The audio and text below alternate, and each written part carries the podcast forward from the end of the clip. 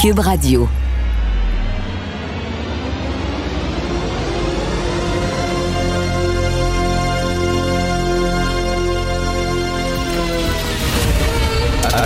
Attention, cette émission est laissée à la discrétion de l'auditeur. Les propos et les opinions tenues lors des deux prochaines heures peuvent choquer. Peuvent choquer. Oreilles sensibles s'abstenir. Richard Martineau. Martino. Un animateur pas comme les autres. Richard Martineau. Cube Radio.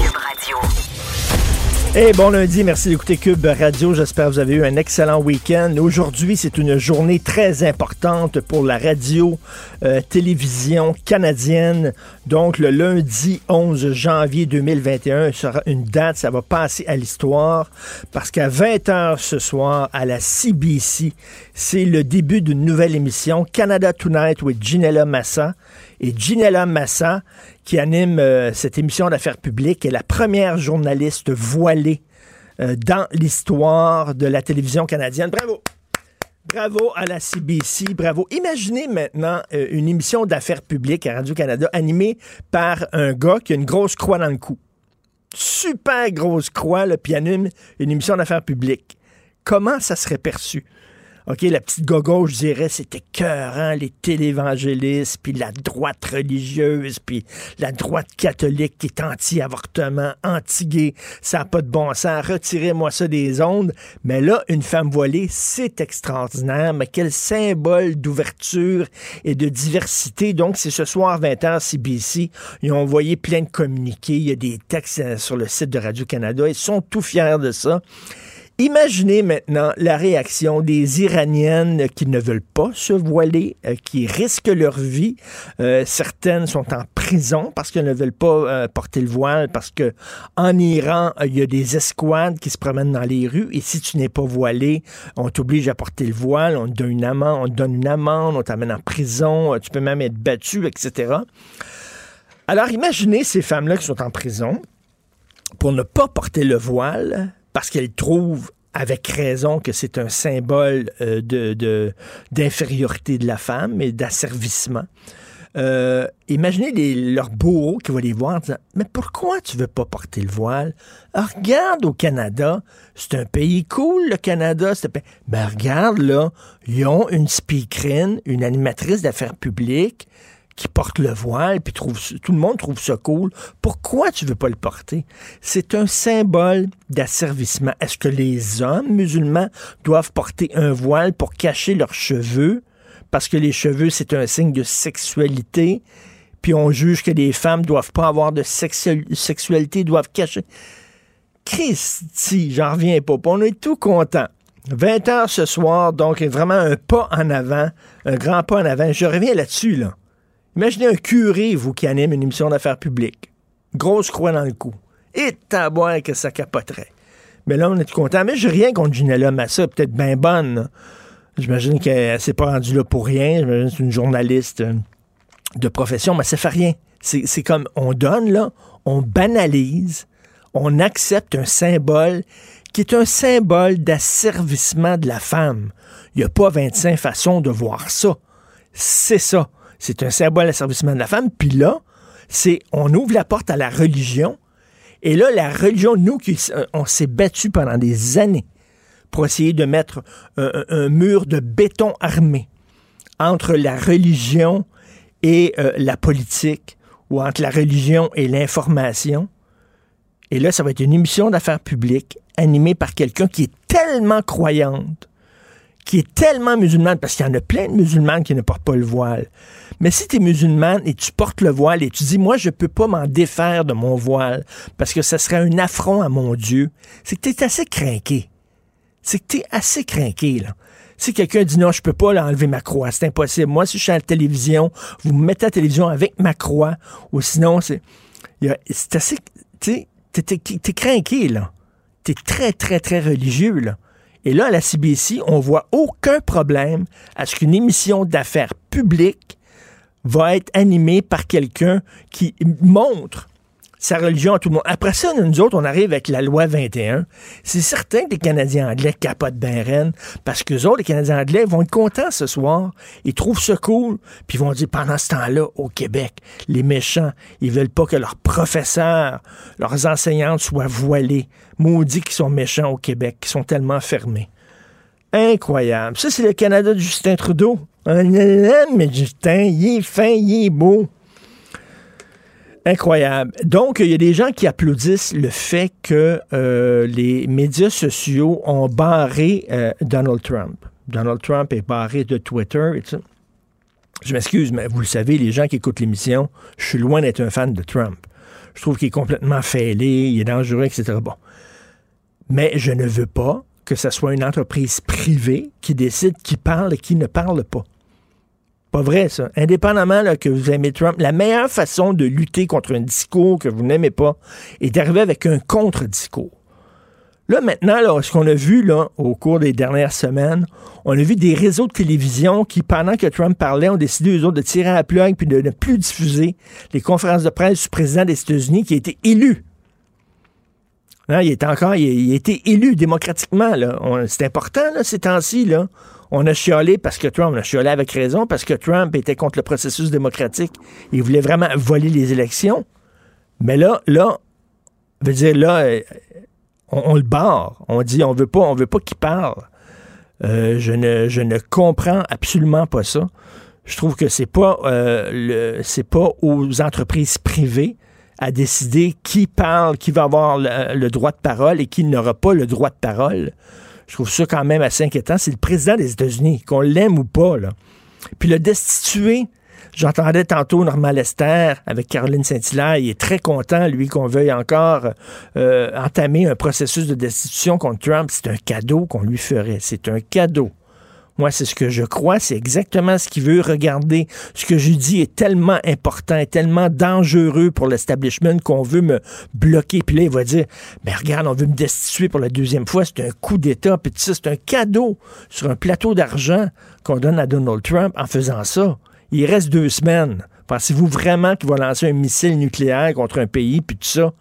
Il reste deux semaines ce serait, je pense, un cadeau euh, de le montrer en martyr, un cadeau à ses troupes, malheureusement. Vous écoutez Martineau. Martineau, il n'y a pas le temps pour la controverse.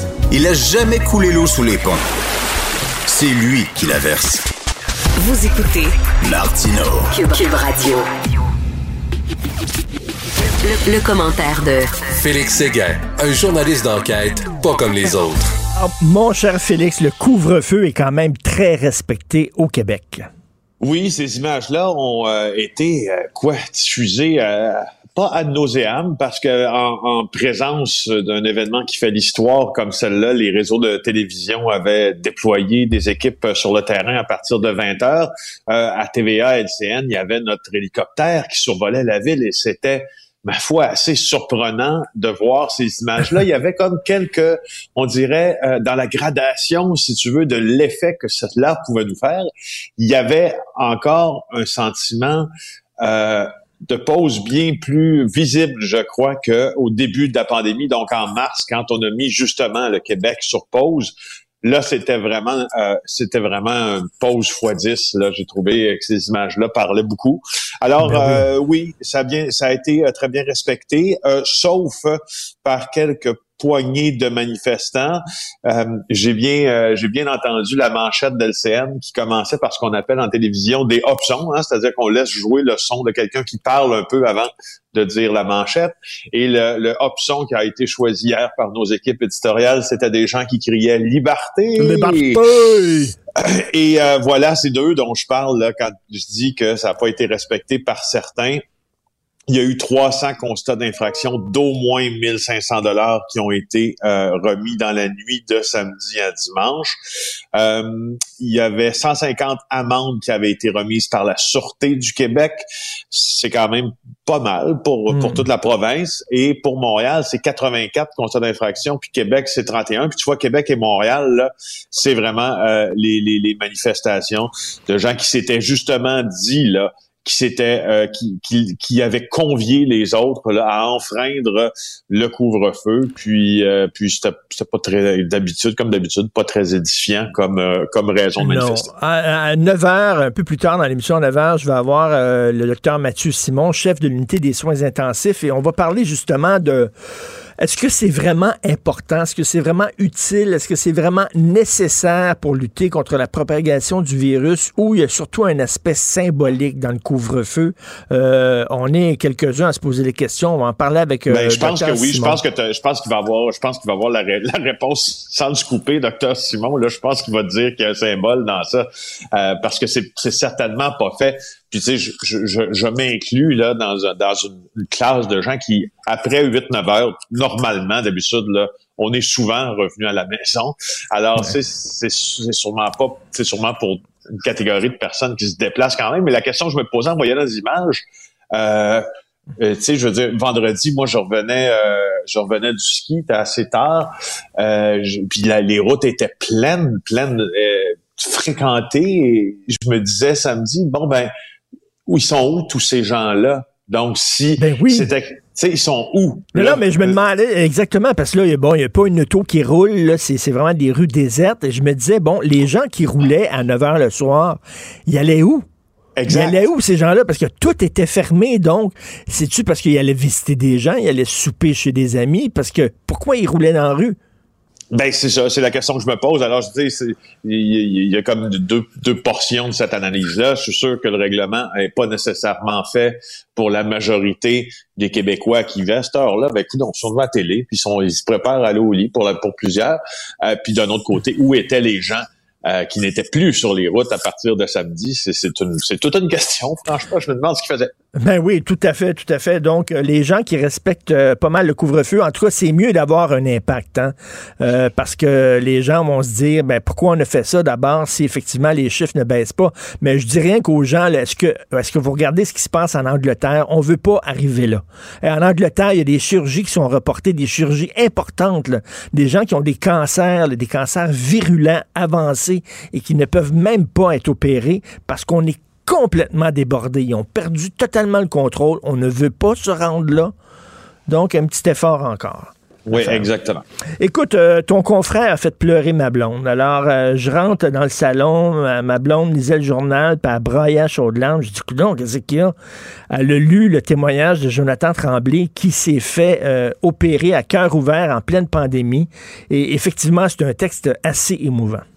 Oui, euh, quelques mots sur mon collègue Jonathan Tremblay, un maudit bon journaliste, un de nos euh, meilleurs jeunes journalistes là euh, au journal de Montréal. Et il a et, c'est moi c'est là où j'ai trouvé ça très émouvant d'ailleurs. Ça, ça c'est c'est venu tout près de me tirer une larme cette affaire-là parce que jamais nous les collègues de Jonathan en tout cas pour plusieurs pour moi nous n'avions connu la condition médicale de notre collègue qui lorsqu'il est né ben euh, avait une malformation euh, cardiaque, puis ça affectait euh, ça affectait quand même un enfant sur 100 au Québec en 1993. C'était l'un des premiers bébés bleus. il y avait des teintes bleuâtres ces bébés-là après la naissance parce qu'ils avaient une, une, chirurgie là à cœur ouvert qui avait été réussie. Alors il y avait une petite teinte bleue. Alors, il savait, Jonathan, qu'il devait à terme se faire probablement réopérer pour euh, se faire installer euh, près de la, cage thoracique, là, euh, valve et tout ce que ça prend pour qu'il continue à vivre. Alors, il a subi cette opération-là le 4 décembre, c'est une chirurgie cardiaque. Puis là, le taux de mortalité à la COVID grimpait énormément. Sa mmh. mère, à Jonathan, était déjà décédée plus tôt là, de, de, maladie. Ne reste que son père. Son père pouvait pas aller avec lui. Il était très inquiet. Jonathan, il raconte dans un texte au jeu, hein, c'est rare qu'on en fait des textes au jeu, mais ça, c'était la bonne occasion de le faire en maudit. Raconte que euh, que, que, que, que, il voit les infirmières là, tu sais. Non, non, mais c'est son père, son, père qui va le mener à l'hôpital, euh, jusque devant l'institut de cardiologie, mais qui peut pas entrer avec lui. Et euh, là, Jonathan qui se retourne vers son père et dit bon, on va se voir l'autre bord.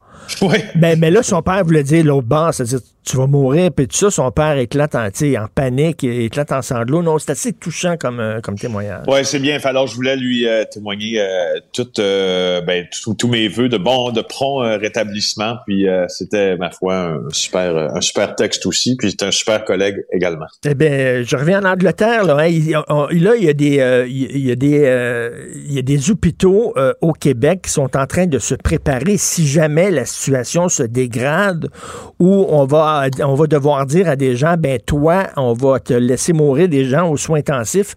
Toi, on va tout faire pour te, te sauver. Puis toi, ben, on va te laisser aller. Le euh, triage avancé. Le triage avancé, c'est ça. Exactement. Donc, il y a des protocoles qui ont été mis en place dans certains hôpitaux du Québec si jamais la, euh, situation se dégrade. Ça existe depuis le printemps, euh, ces protocoles-là, parce que c'est plate à dire, mais il faut y penser. Euh, on est mieux dit... en tout cas, ça me fait mal juste de le dire présentement, mais mais il, fallait, faut voir venir le pire. Il faut pas euh, que, que, cette situation-là arrive puis qu'on soit pas capable de faire du triage avancé. évidemment, on peut pas faire du triage avancé, ce serait beaucoup trop triste. Les, les, les, euh, les médecins, moi, que, que, que, je connais, je sais pas pourquoi, j'ai comme un entourage euh, d'amis euh, qui, qui sont des médecins, majoritairement des médecins. puis j'en connais beaucoup. C'est des, des gastro-entérologues, des, des urgentologues qui sont des, des amis très proches, des, des, des pneumologues, des intensivistes.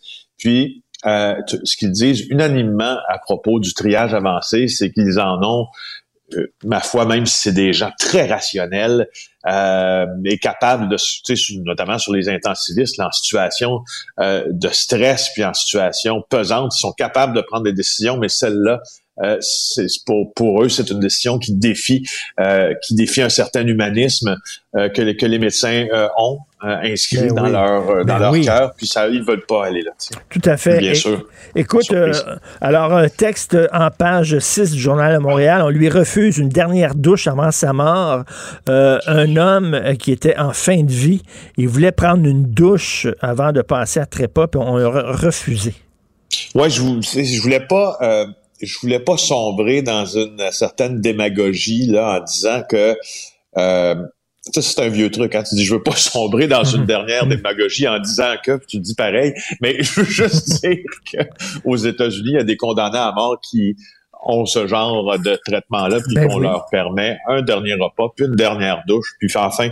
Alors, c'est pas arrivé pour euh, Denis Thibault, un homme qui était en fin de vie, qui a pas eu droit euh, aux soins palliatifs, là, à une douche. Pour lui, c'est un soin de confort. C'est son ex-conjointe qui le dénonce euh, dans le journal aujourd'hui. Je trouvais que c'était important à mentionner parce que quand même, on est là pour ça quand des situations qui sont qui relèvent, je vois, de, il y a, pas beaucoup de considérants, moi, dans ma tête, pour lesquels tu peux pas avoir une dernière douche. Euh, ben, avant de crever. C'est quoi? On était complètement débordés, on pouvait pas, on avait, on avait pas le personnel, on n'avait pas le temps. Hein? Ben, tu sais, il y a un peu de tout ça là-dedans, mais de toute façon, il y a aucun, tu sais, quand même que je te ferai une liste de, ben d'une centaine d'arguments, il y en a aucun qui tient. Et ça me laisse le temps, parlant d'argumentaires assez mauvais, de te parler de la mairesse de Sainte-Marthe sur le lac. Je ne sais pas si tu as vu ça de ma collègue Sarah Maud Lefer. Évidemment, Richard, je me suis amusé.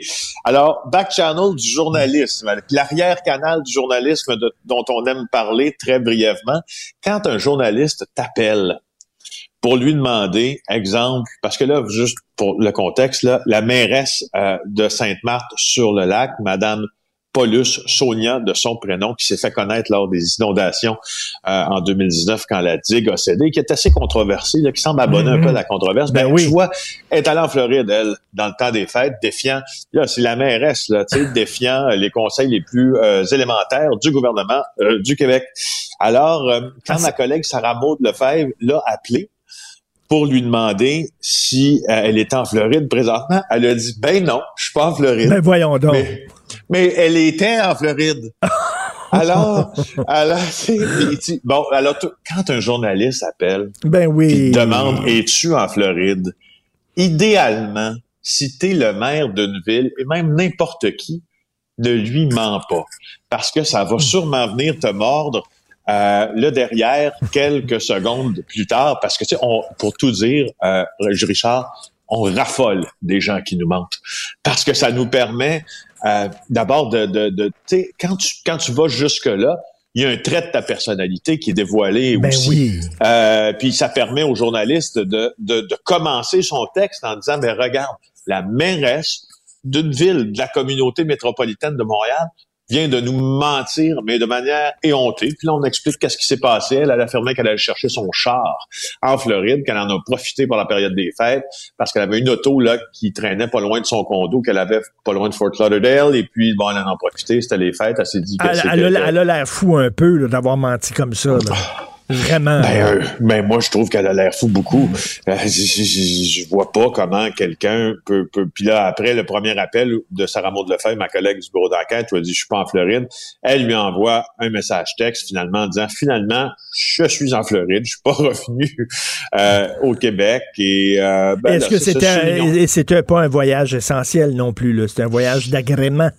Ben, il est allé chercher son auto, là. Moi, je sais, quand t'as un auto qui est stationné à ton condo en Floride, rarement, j'imagine, euh, tu, ça veut pas dire que tu. Normalement, c'est une voiture qui traîne en Floride. Ça veut dire que t'en as sûrement une deuxième au Québec, tu fais pas du pouce, là, quand tu vas travailler, ça. Donc, tu peux, j'imagine, tu peux l'endurer un peu, cette situation-là. non, non, écoute, euh, mentir à un journaliste comme ça trouve tout grand la porte, là, ils vont dire ah ah. Ah, c'est On merveilleux. va voir si c'est vrai ou si c'est pas vrai. Bravo. Merci beaucoup, Félix Séguin. Excellente journée. On se reparle demain. Merci. Félix Séguin du bureau d'enquête et bien sûr, nouvel animateur à l'émission JE à TVA. Cube Radio. Cube Radio. En direct à LCN. Salut Richard. Salut Jean-François. Alors, tu trouves qu'il y a un nouveau passe-temps au Québec, c'est d'essayer de prendre le gouvernement en défaut pour critiquer les mesures qu'il met en place? Exactement. Dès qu'il y a une mesure qui est annoncée par le gouvernement, il y a tout le temps des gens qui arrivent avec la petite loupe en essayant de trouver la faille pour prendre le gouvernement en défaut. Alors, la même chose avec le couvre-feu, là. Là, c'est juste si les gens disent pas, ouais, mais s'il y a le feu chez nous, j'ai-tu le droit de sortir ou j'ai pas le droit de sortir? Faut-tu que je rachète? Ou alors, euh, Ah, on dit que j'ai le droit de promener mon chien. Est-ce que je peux promener le chien du voisin? Est-ce que je peux sortir avec mon iguane? Avec mon On furet? On n'a jamais autant senti le besoin de sortir après 8 heures, autrement C'est fou, là. Il y aurait- dès, dès que tu interdis quelque chose, les gens ont envie de le faire. D'ailleurs, au gouvernement. Richard, faut juste te mentionne, Marie-Josée nous a écrit en nous disant, j'ai trouvé que le parallèle était excellent. Elle dit, c'est comme quand je veux faire le ménage des bébelles des enfants, des jouets qui ont plus joué avec depuis des années, ils veulent les garder, ou que je fais le, le ménage des sous-vêtements dont, de mon chum, dont l'élastique tient de peur. je les jette et il est fâché contre moi. Ben, si le gouvernement veut que les Québécois mangent mieux, vous avez seulement qu'à interdire les épinards et les choux de Bruxelles. Soudainement, tout le monde va dire Hey, mes choux de Bruxelles, ils sont où? C'est tellement bon, des choux de Bruxelles. Alors là, c'est c'est juste si les gens disent pas Oh, le droit de sortir avec mon chien, mais c'est pas écrit le chien doit être vivant. Mon chien est mort depuis deux semaines, il est empaillé. Est-ce que je peux sortir avec mon chien empaillé? Tu sais, je veux dire, à un moment donné, là, oui, il y a de- l'arbitraire. C'est certain qu'il y a de l'arbitraire ouais. dans les décisions. Par exemple, les bibliothèques vont être ouvertes, mais pas les librairies. Euh, les maisons de la presse sont ouvertes. Tu peux aller acheter un magazine, mais tu peux pas acheter un livre à la librairie d'à côté. C'est certain qu'il y a de l'arbitraire. Mais regarde, là, si tu as 18 ans moins 5 jours, tu peux pas rentrer à la SAQ. Puis 5 jours plus tard, tu peux rentrer à la SAQ. À un moment donné, il faut tracer une ligne dans le sable. Ce qu'on dit aux gens, c'est faites, faites donc preuve de gros bon sens. Essayez de comprendre C'est quoi. Là. Arrêtez d'essayer de trouver l'affaire en disant ha ha! Ha, ha, ça fonctionne pas, là. À un moment donné, c'est vraiment, là, je trouve, c'est totalement contre-productif. On sait ce que veut faire le gouvernement, là. Essayer qu'on reste chez nous le plus possible, c'est tout. Là, les gens qui sont rendus, là, en disant, je peux-tu louer un chien? Ou c'est que je peux louer un chien quelque part pour pouvoir me promener, Mais ça a là? l'air que la semaine dernière, sur les médias sociaux, je ne sais pas si c'était des blagues, mais il y a des gens qui offraient des chiens à louer. À louer. c'est vraiment n'importe Je quoi. ne sais pas si c'était sérieux. Vraiment. Par ailleurs, autre sujet qui, qui- qui est sérieux, mais quand même, que- sur lequel tu as une réflexion ce matin, parce que vendredi, on disait qu'il y avait de plus en plus de blessures Non, non, mais- euh, pour euh, les gens qui glissaient. Tu dis qu'il faudrait apprendre aux parents et aux enfants à faire de la luge. Non, non, mais écoute, là, je suis allé, moi, faire de la luge toute la semaine dernière avec mon fils. Ça n'a pas pris 10 minutes. J'ai Ouais. vu là, des mères de famille là, se faire rentrer dedans à toute vitesse, des Ben, enfants et tout ça. Te souviens-tu, lorsqu'on était jeune, il y avait une publicité d'un jouet pour enfants, c'était Smash Up Derby. Et c'était des autos qui se rentraient dedans, puis la chanson, c'était Bing Bang, rentre ouais. dedans, tant pis pour fonce l'imprudent. dedans. Ouais. Bon, ben, c'est ben, exactement ça, la luge. Donc, mon oncle Richard va faire un petit cours de luge, OK? Apprenez à vos enfants, quand ils ont descendu la pente, il faut qu'ils sacrent le camp. Au plus sacré. faut qu'ils partent Et, de là. et si possible, ils ne remontent pas par la pente. Ils ne plus. remontent pas par la pente, exactement. Apprenez à vos enfants, quand ils sont en haut puis qu'il y a des gens en bas, d'attendre que la pente soit dégagée pour partir. Mais le pire, Jean-François, ce que j'ai vu régulièrement, c'est les parents qui sont en bas de la pente. Puis là, ça jase, puis ça regarde pas là, les luges arriver. là. Est-ce que si vous traversez, par exemple, l'autoroute d'Écarie, je pense que vous allez regarder en direction des autos. Y a-t-il un char qui s'en vient? Eh bien, la même chose, quand vous traversez la pente, regardez donc pour voir s'il n'y a pas une luge qui s'en vient. Écoute, j'ai vu plein d'accidents, là. C'est, vraiment hallucinant. Donc, mon Dieu, faites attention. Il va falloir enseigner ça maintenant à l'école, quoi faire de la luge comme du monde. Mais surtout les parents, là, qui jasent. Tassez-vous de là. Mettez-vous à ça. côté de la pente, s'il vous plaît, si vous voulez jaser. Voilà. Notre système de santé est déjà assez débordé sans en plus En aller plus. ajouter au fardeau avec des blessures qui auraient été évitables. Tout à, tout à fait. J'ai-tu le droit de sortir avec mon serpent après 20 heures? C'est pas écrit là, dans la mesure. ah, il y a- là. Il y a une faille. Il y a une Il y a faille. une faille. bonne journée. Salut Richard, bonne Salut. journée. À demain.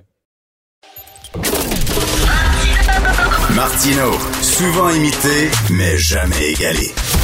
Vous écoutez Martino, Cube, Cube Radio. La chronique argent. Une vision des finances pas comme les autres. Nous discutons d'économie avec Yves Daou, directeur de la section argent du Journal de Montréal, Journal de Québec. Yves, le Québec qui a perdu 200 000 emplois en 2020. Aïe aïe. Bon matin, Richard. Euh, évidemment, on a, on a parlé beaucoup d'emplois. Tu te rappelles la semaine dernière, euh, toi et moi, au sujet de est-ce que la construction puis le manufacturier serait mis en confinement total? Finalement, ils ont été épargnés, mais chaque mois, euh, le Statistique Canada dévoile les données de gains ou de perte d'emploi. Vendredi dernier, donc, dévoilé les données, les dernières données de décembre. Juste en décembre, là, on avait perdu au Québec 16 800 postes, dont 5 900 ah, juste à temps plein. Ça, c'était pour le mois de décembre. Et là, Statistique Canada, ce qu'ils font, c'est qu'ils accumulent toutes les données depuis le début de l'année. Et là, on a un portrait réel de 2020. Là. Donc, le Québec a perdu 200 000 emplois, euh, ce qui, euh, dans le fond, élimine les trois années euh, dernière année de solide création d'emplois qu'on avait eu au Québec. Donc, en seule année, on a éliminé trois années euh, de, de, de création d'emplois, euh, ce qui prouve que c'est euh, la, la COVID a vraiment affecté l'emploi. Et ça, je te dis, on, on, a, on a ces pertes-là, malgré le fait qu'il y a eu presque 100 milliards Ben oui. euh, par Justin Trudeau. Tu comprends ça en aide financière aux entreprises, euh, puis aux aides aux, aux individus? Imagine-toi si euh, Il y avait pas eu ça. on avait- écoute, ça aurait été une euh, catastrophe. là. Donc, euh, puis ce qui est inquiétant dans les 200 000 emplois perdus en 2020, tu en as à peu près pour 95 000 d'emplois à temps plein. Puis ça, on a, puis ça, on n'a pas encore, là, évidemment, avec le, le- le couvre-feu, le confinement. euh, Bon, au moins, on sait que euh, bon, le secteur de construction, le manufacturier, n'est pas touché là, par le, le- le confinement pour, pour, pour, pour le moment.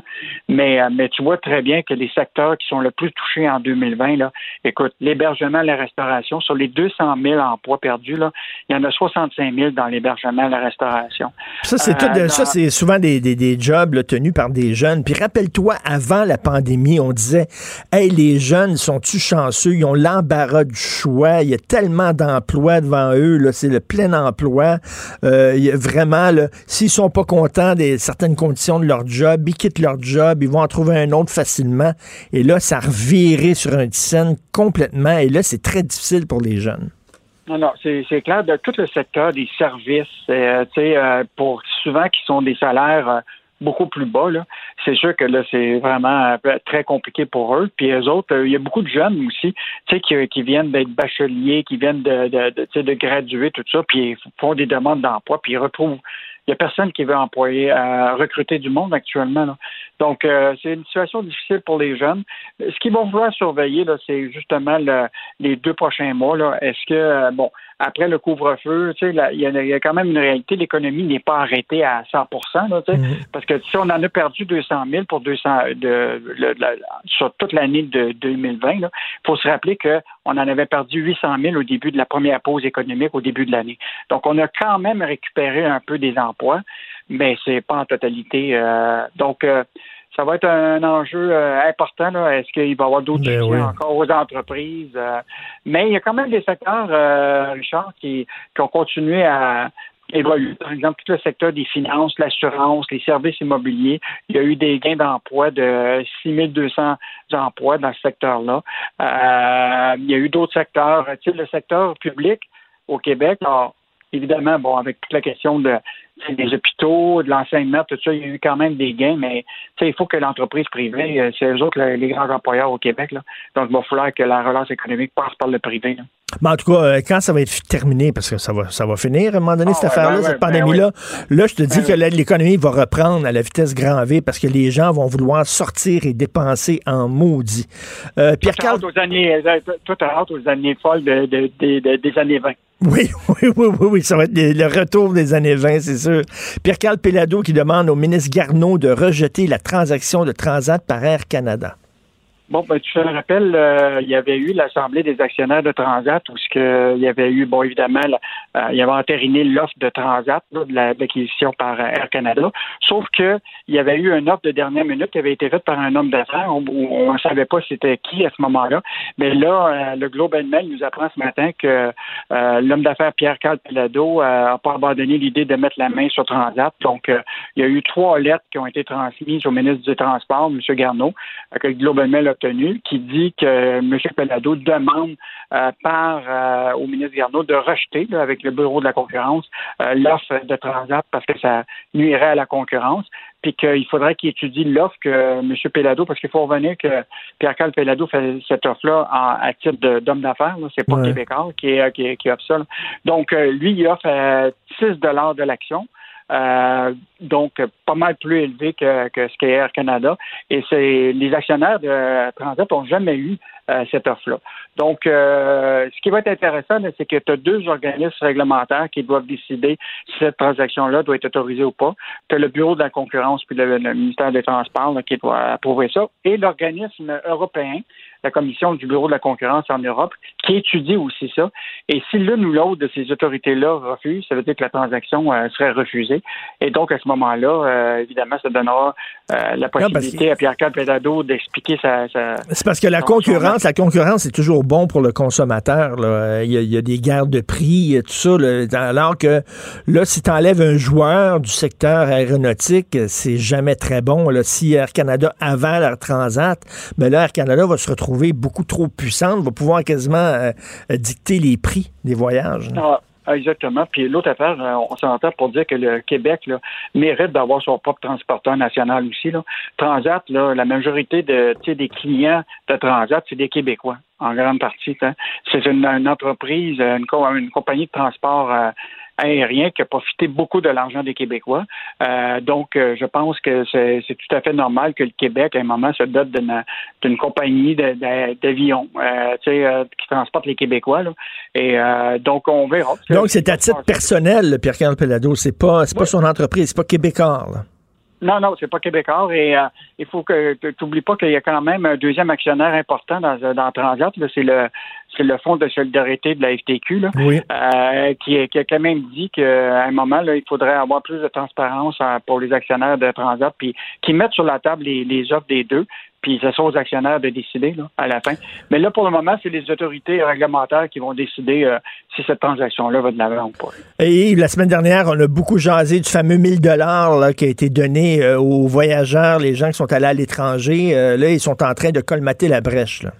Ben là, ce matin, on apprend euh, de, de, et Développement Canada que là, ils vont aller avec euh, des changements réglementaires qui vont leur permettre justement euh, de faire en sorte que les voyageurs qui ont été à l'étranger ne pourraient pas demander le fameux 1000 dollars. Donc, ce qui est intéressant, c'est qu'ils vont avoir des dispositions législatives rétroactives au 3 janvier 2021 pour tous les voyageurs internationaux qui doivent se mettre en quarantaine. Donc, la question, c'est que tu vas te faire poser la question est-ce que tu as été à l'étranger? Euh, Et si tu l'as été, ben tu n'auras pas le droit au fameux 1000 dollars. Donc euh, là, ils sont en train de colmater vraiment la brèche. Ben oui, mais incroyable qu'ils n'avaient pas prévu ça. Incroyable qu'ils n'avaient pas prévu ça avant là. Ah non, ça c'est clair qu'ils se sont fait euh, avoir sur cette affaire-là. Mais moi, je pense que la crainte actuellement, c'est de faire des changements rapides parce qu'il pourrait y avoir des gens qui décident, ben écoute, je vais les poursuivre parce que c'était dans la loi. Ben oui. J'ai le droit de l'obtenir.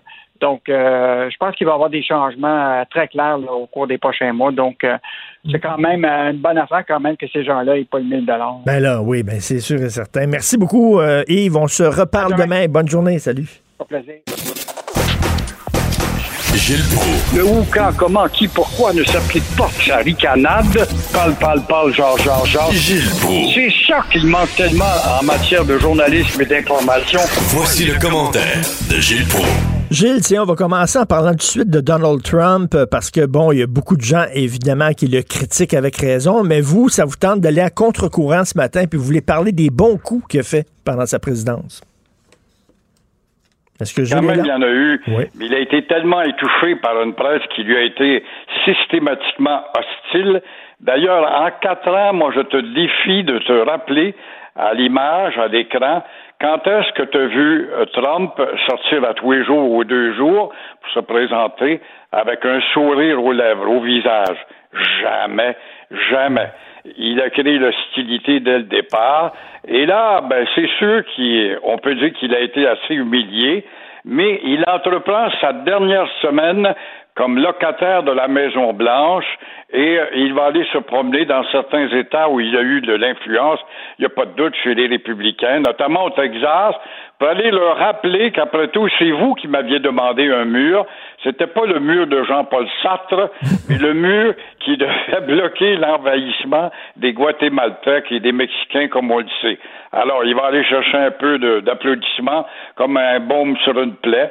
Et en même temps, il va aussi, je pense, flatter la communauté juive des États-Unis pour rappeler qu'il a quand même réussi, ou nombre de présidents avant lui n'ont jamais réussi à hmm. établir le problème palestino-israélien, mais à convaincre un pays modéré arabe comme le Maroc, la Jordanie et Israël d'établir des liens.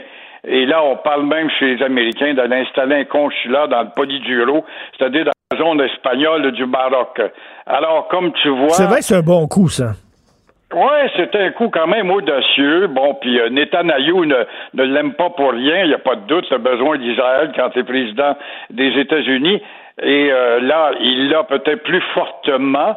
Il y a également le fait qu'il a transféré définitivement l'ambassade américaine de Tel Aviv à Jérusalem pour officialiser, c'est sûr que c'est pas ce qu'il y a de plus sage, parce que c'est reconnaître, évidemment, face au monde entier, ce que le monde entier ne reconnaît pas, parce que Jérusalem, son statut n'est toujours pas défini mmh. correctement tant qu'il n'y aura pas une entente. Il n'y en aura jamais, j'ai bien l'impression. Je viens de terminer les mémoires de Barack Obama, justement, avec sa terre promise, et je m'aperçois les déboires et la misère qu'il a eu à essayer justement de réconcilier Israéliens et Palestiniens. C'est à se demander s'ils veulent vraiment se réconcilier. Alors, il y a quand même quelques petites notes positives à son égard. Et, il s'est tenu debout euh, vis-à-vis la Chine. Malheureusement, il a fait son truc tout seul de son côté plutôt que faire une coalition des autres pays contre la Chine.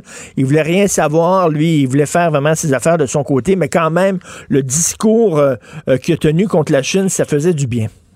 Oui, ça a été un loup solitaire. Il aurait pu très bien trouver des alliés, justement, ne serait-ce que de mettre des voix plus fortes euh, face à l'attitude hypocrite de la Chine qui euh, négocie en lisant justement Obama, mon cher euh, Richard. Je sais pas si tu l'as vu, cette brique de presque 1000 pages. Non. on voit comment les Chinois, ils le racontent de, pour des sommets euh, écologiques, par exemple, comment il avait affaire à des gens qui lui envoyaient un beau sourire, puis une politesse inouïe, et riaient de lui dans son dos. C'était très difficile, dit-il, de négocier avec ces gens-là, aussi difficile qu'avec les Arabes qui changent d'idée à tous les trois minutes. J'ai très hâte. Il y, a, une tradition lorsqu'un président euh, euh, bon sort, un président sortant, il y a sa bibliothèque. On peut aller visiter euh, les, bibliothèques de différents présidents. Moi, je suis allé celle de John F. Kennedy dans, dans, les environs de Boston. C'est absolument magnifique. C'est superbe comme bibliothèque. J'ai hâte de voir la bibliothèque Donald Trump. oui, il va y avoir des titres très agressifs là-dedans ça va être effectivement très intéressant pour les étudiants qui étudient en, histoire, qui veulent faire des doctorats ou des maîtrises. Ils vont avoir, ils vont s'abreuver, il n'y a pas de doute. Mais il faudra trouver des contreparties aussi au texte de Donald. Oui, j'imagine qu'il va y avoir euh, un, recueil de ses meilleurs tweets euh, à la bibliothèque. Euh, vous voulez parler de François Legault qui joue vraiment sa dernière carte, là? Ben là, on dit, il nous a dit en fin de semaine le dernier effort, le dernier effort, ben c'est vraiment le dernier effort. Euh, quand on a vu des têtes folles, par exemple, sourire, se faire arrêter par la police. Une autre affaire que je comprends pas dans le mystère, parmi les contestataires de fin de semaine, des gars avec le drapeau du Québec et le drapeau des patriotes. Ça manifestait justement au nom de la liberté et contre l'effort de Legault. Euh, moi, je pensais que les indépendantistes, intellectuellement parlant, étaient au-dessus de la moyenne des autres partis. Je comprends pas, en tout cas, euh, ces jeunes avec le drapeau du Québec et des patriotes de surcroît, mêler ça justement à l'effort de Legault. Mais euh, encore une fois, c'est pas des amendes qu'il faudra administrer s'il y a des, des récalcitrants, c'est carrément la tôle. Mais on n'aura pas ce courage-là, puis de toute façon, on n'en a pas les moyens. Mais euh, quand on dit la deuxième nuit a été réussie, moi, Richard, j'habite devant le pont Champlain. J'ai ça mhm. dans ma fenêtre, pont Victoria Champlain. Samedi soir, j'ai été vraiment impressionné. Huit heures pile, je voyais une voiture par 15-20 minutes passer sur le pont. Ah ouais. le message était beau. C'était vraiment beau de voir. Et les photos dans le journal de Montréal et de Québec le lendemain. Mais hier soir, tu vois, déjà, deuxième soir, étant donné qu'on a vanté québécois, puis ça a été beau, c'est drôle, je te mens pas, des voitures, j'en voyais à tous les trois, quatre minutes. Il n'y avait pas de circulation à faire des bouchons. Mais déjà, on commence à tirer sur la couverture. On ne fera pas croire que ces gens-là allaient pour aller porter des remèdes quelque part d'un hôpital. Alors, comme je vois, le défi est loin d'être gagné. Et quand j'entends Legault parler euh, d'efforts, lui qui a tellement cité l'Allemagne, un des pays les plus évolués euh, d'Europe, des plus disciplinés également, avec ses 40 000 morts, et Mme Merkel, une femme calme, qui est au désespoir. Ben oui. Je te dis que avant, on va, dire que s'il ne réussit pas, c'est sûr qu'avec des si on fait pisser chier, c'est bonne fontaine, mais euh, le si est important. Non, non, ça va pas du tout en Allemagne. Même chose en Angleterre. Ils ont perdu complètement le contrôle. Alors, l'angle mort de François Legault, c'est bien sûr l'anglicisation des cégeps. Je vais en parler à 10h15 avec un professeur de français qui publie justement une lettre ouverte aujourd'hui dans le Journal de Montréal. Et euh, vous, ça vous agace. Hein? Ben, c'est ça. Tu parles de la lettre de Robert Auclair, je ben suppose. Tant mieux si tu le reçois. Moi, j'aurais une formule alternative, je ne sais pas suggérer. Je l'avais déjà dit à Jolin Barrette qui m'en a parlé lors d'un tête-à-tête. Mais euh, Legault a beau euh, nous dire euh, et nous étourdir avec son dernier effort, mais pendant ce temps-là, il impose quand même un silence absolu sur euh, cette autre pandémie qui est l'anglicisation systématique dans le scolaire. Alors après Dawson, qui va devenir le plus gros et le plus beau cégep, faut pas oublier, ils sont installés dans l'ancien quartier général des Sœurs de la Congrégation Notre-Dame, près du Forum. C'est très, très beau. On va l'agrandir, on va trouver de l'argent pour agrandir ça. Plus gros cégep anglais au Canada, quand il n'est pas totalement anglais. Et puis, après 700 millions à McGill, là, on va dire, oui, mais ça date de 2015, c'est Couillard qui a fait ça. C'est vrai, mais euh, la CAQ est assez agressive dans l'opposition, aurait un droit, une fois qu'elle est au pouvoir, à des révisions de budget à propos de McGill. Pourquoi 700 millions? Et là, le cégep Champlain à Québec. Il y a un cégep Champlain, ça arrive sud, où il y a un problème d'anglicisation. Il y a le cégep Champlain à Québec aussi, où on voit que 86% des étudiants sont des francophones. Sur 947 étudiants, 94 sont véritablement des anglos. On paye pour ça, nous. Alors, de deux choses l'une, je ne sais pas, t'appelleras à Robert Auclair, euh, c'est quoi? Si le gouvernement ne veut pas faire, pourrait-il au moins avoir le courage de réintroduire une augmentation de dose d'enseignement du français sous le toit des écoles anglaises, en l'occurrence les cégeps? En tout cas, c'est sûr qu'on encourage quasiment les étudiants allophones à apprendre l'anglais. Exactement. Puis euh, on dit toujours les petits anglophones sortent bilingues qui est plus vrai, tu rien qu'à aller dans des boutiques, ça, dans les mailles Champlain et ailleurs, t'apercevoir, ou à, Laval, ou à Angrignon, t'apercevoir que ce n'est pas vrai. Alors, il y a une maudite, il y a tout un travail à faire pour la francisation également des élèves anglophones sous leur toit scolaire. On dirait que c'est un cadeau qu'ils ont donné aux Anglais en disant regardez là, on vous aime, on vous donne un petit cadeau là pour pouvoir faire avaler la pilule, la, nouvelle loi 101 qui va bien finir par arriver à un moment donné. Peut-être, mais il euh, faudrait rappeler à ces mêmes Anglais-là qu'il n'y en a pas la moitié d'un de vous autres qui a voté pour moi. C'est-à-dire pour la CAQ. Merci beaucoup, Gilles. On se reparle demain. Bonne journée. À demain. Au revoir. Joignez-vous à la discussion. Appelez ou textez le 187 Cube Radio 1877 827 2346. Alors, Yvon Deschamps se demandait les unions Cossadone dans un de ses plus célèbres monologues. Alors là, on va se demander les couvre-feux Cossadone. Nous allons discuter avec le docteur Mathieu Simon, chef de l'unité des soins intensifs de l'Institut de cardiologie et pneumologie à Québec. Bonjour, docteur Simon. Bonjour, M. Martineau. La décision d'arriver avec un couvre-feu, est-ce que c'est surtout symbolique ou non, vraiment, là, il va avoir un, effet bénéfique? Ben, il y a beaucoup de symboles, euh, c'est sûr. Ça dit à la, à la, population que malgré toutes les crises que le Québec a traversées, c'est une des premières fois auxquelles on recourt à une mesure aussi hmm. extrême. Et ça vient décourager, malheureusement, par la coercition, puisqu'elle est nécessaire, euh, des gens d'aller voir leur chum, d'aller souper ensemble. Marquez qu'encore une fois, si les gens, au lieu de souper ensemble sans revenir à 10 heures, décident de coucher dans la même euh, maison, on n'a pas gagné, mais ça, c'est vrai. qu'il y a une règle, il y a quelqu'un qui trouve une façon de la contourner. Euh, mais oui, il y a un symbole, mais il y a également une efficacité. Puis, euh, écoutez, le couvre-feu combiné aux autres mesures sanitaires a montré en France, en Nouvelle-Zélande, en Australie, en, Chine, sur un porte-avions nucléaire que ça fonctionnait. Alors oui, on peut vaincre cette pandémie-là puis infliger la, courbe vers le bas euh, en l'espace de quatre semaines si tous les gens embarquent. C'est ça la question. Hein. Est-ce que les gens embarquent? Parce que euh, le gros problème, c'est pas les gens qui allaient prendre une marche là, à, à, 20, à 22 heures. Le gros problème, c'est les gens qui allaient souper les uns chez les autres. Exactement. C'est les gens qui allaient écouter un match de football ensemble, qui allaient jouer au pool ensemble et qui, malheureusement, se passaient le virus dans leur sous-sol.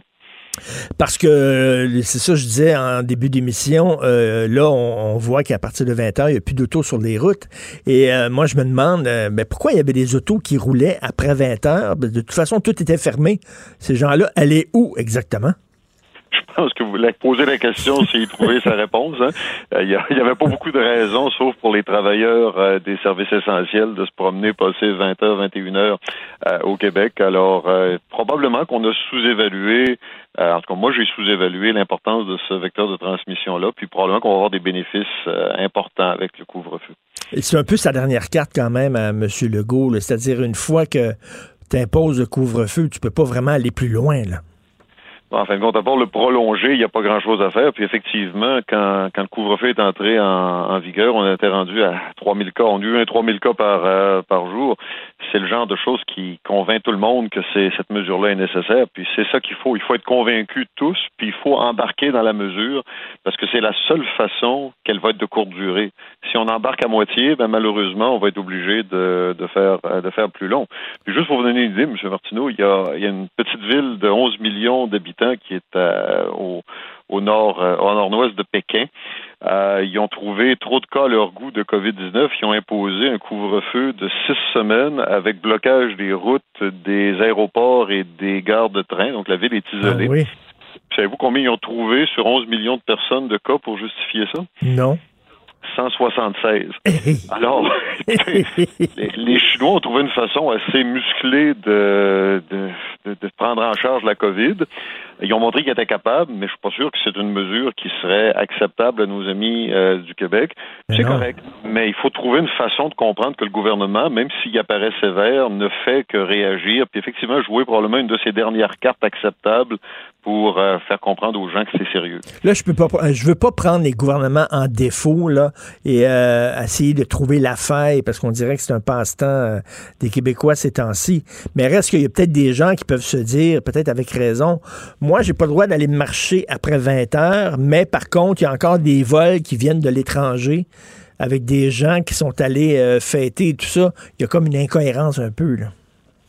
Il y, a, effectivement une incohérence. Et puis, écoutez, euh, d'un côté, je comprends que le gouvernement puisse pas absolument interdire les, les vols, parce qu'il y a des gens qui sont obligés de se déplacer pour toutes sortes de raisons. Malheureusement, je pense que la majorité des passagers de ces vols-là n'ont pas une obligation euh, vitale pour se, se déplacer. Puis que voulez-vous, le gouvernement peut bien imposer ce qu'il veut. Si les gens embarquent pas parce qu'ils se sentent pas concernés, il y a toujours quelqu'un qui va trouver une façon de, de contourner les, les règles en, temps de crise, euh, les, euh, on, dit que les, idiots cherchent des coupables, mais eh les bons cherchent des solutions. Ben, c'est ce qu'il faut faire. Donc, chacun doit être la solution à cette maladie-là, puis se questionner sur son propre, sa propre action. Quand, quand on est un parent, on sait que la meilleure façon de rendre quelque chose désirable chez nos enfants, c'est de l'interdire interdit à des enfants de manger des bonbons, soudainement, ils vont avoir envie d'en manger. Et c'est fou ces temps-ci à quel point les gens ont envie de marcher après 20 heures, alors qu'avant, il n'y avait personne qui le faisait. c'est très drôle on, a dans notre euh, dans notre ADN une, euh, un sens du défi qui a fait que le Québec est une société dynamique puis qui s'est très bien développée. Mais ce sens du défi-là nous sert mal dans un moment où on a besoin malheureusement d'un peu plus de, de, cohésion sociale. Moi, je comprends pas les gens qui disent je suis tanné. Ben justement, si vous êtes tanné, faites en sorte que ça dure pas trop longtemps. C'est en faisant un dernier effort qu'on va s'assurer que ça dure pas trop longtemps. Les gens disent je suis tanné, donc je vais relâcher. Ben oui, mais si tu relâches, là tu t'assures que tu vas être encore bien plus tanné. Tout à fait. C'est comme, comme enlever un diachylon lentement plutôt que de l'enlever vite parce que tu as peur d'avoir mal. Tu vas juste avoir mal plus longtemps en l'enlevant lentement. C'est exactement ce que la société est en train de faire. Euh, prendre des demi-mesures. Pas parce que le gouvernement euh, fait des mauvais choix, mais parce que les gens n'écoutent pas ce qui, ce qui est recommandé malgré la, la logique de tout ça. Et là, on voit ce qui se passe en Angleterre, on voit ce qui se passe en Allemagne. Euh, en Angleterre, c'est vraiment fou. Il y a des chirurgies extrêmement importantes de gens qui ont des cancers avancés, euh, qui ne peuvent pas se faire opérer. L'opération est reportée plus tard. Euh, ici, au Québec, il faut le rappeler, il y a des protocoles de triage avancé qui ont été mis en place dans nos hôpitaux.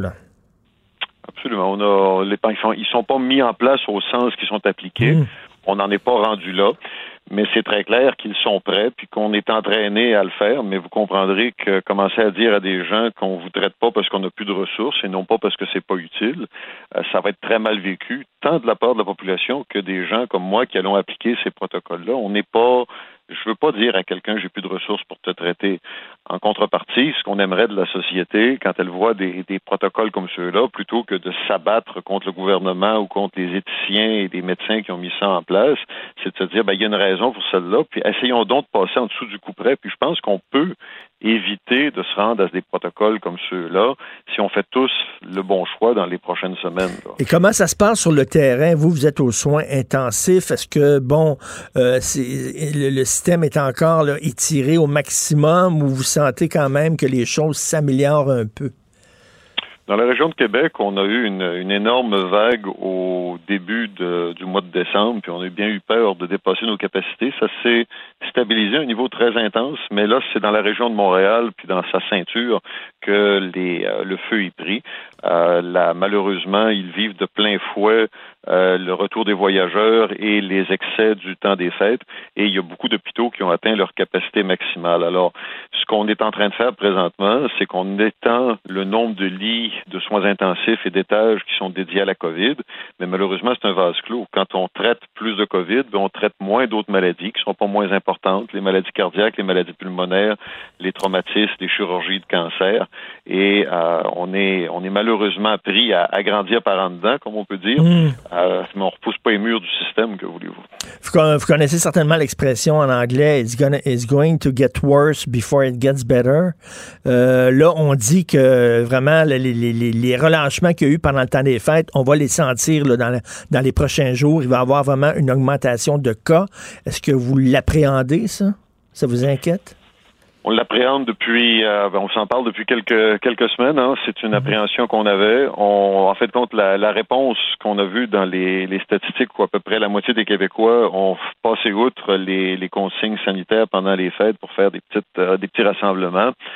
Ben, on peut le voir de deux façons. Soit que c'est beaucoup mieux que l'à peu près 100% de rassemblement qu'on a chaque année, mais c'est encore infiniment pas assez pour aider le système de santé à, passer à travers la période pandémique. Vous avez vu, ils ont annoncé 3200 cas euh, 14 jours exactement après le, début du congé de Noël. Hier, on a eu un petit relâchement à 2500, puis on espère que ça va tenir. Si ça peut plafonner entre 2500 et 3000 pendant les 5 à 10 prochains jours, on va être heureux. Puis c'est après ça qu'on va voir les effets euh, du confinement supplémentaire qui a été annoncé. Euh, il faut pas s'attendre, puis il faut surtout pas interpréter la montée des, des cas actuellement comme étant un échec du confinement. C'est un échec de notre euh, devoir social pendant les fêtes, devoir qui était contre nature, mais qui était nécessaire. Et qu'est-ce que vous dites aux gens qui disent, oui, c'est bien beau la santé publique, mais il y a aussi la santé mentale, il faut y penser aussi, euh, euh, il y a des gens qui tombent en dépression, etc. Euh, il faut leur donner un petit, un petit lousse. Vous en pensez quoi? Ben, c'est très intéressant. Écoutez, on est rendu qu'on a un Québécois sur mille qui est mort du COVID depuis un an. Euh, c'est plus que le cancer du poumon, c'est plus que le cancer du sein. Puis je vous je suis convaincu que les gens qui ont perdu des proches euh, à cette maladie-là, surtout dans les circonstances totalement abjectes dans lesquelles ça se, ça se mm. perd, sans compter tous les gens malades qui ne sont pas morts mais qui ont conservé des séquelles, ben eux autres aussi, ils, ont, ils doivent avoir l'esprit un peu triste.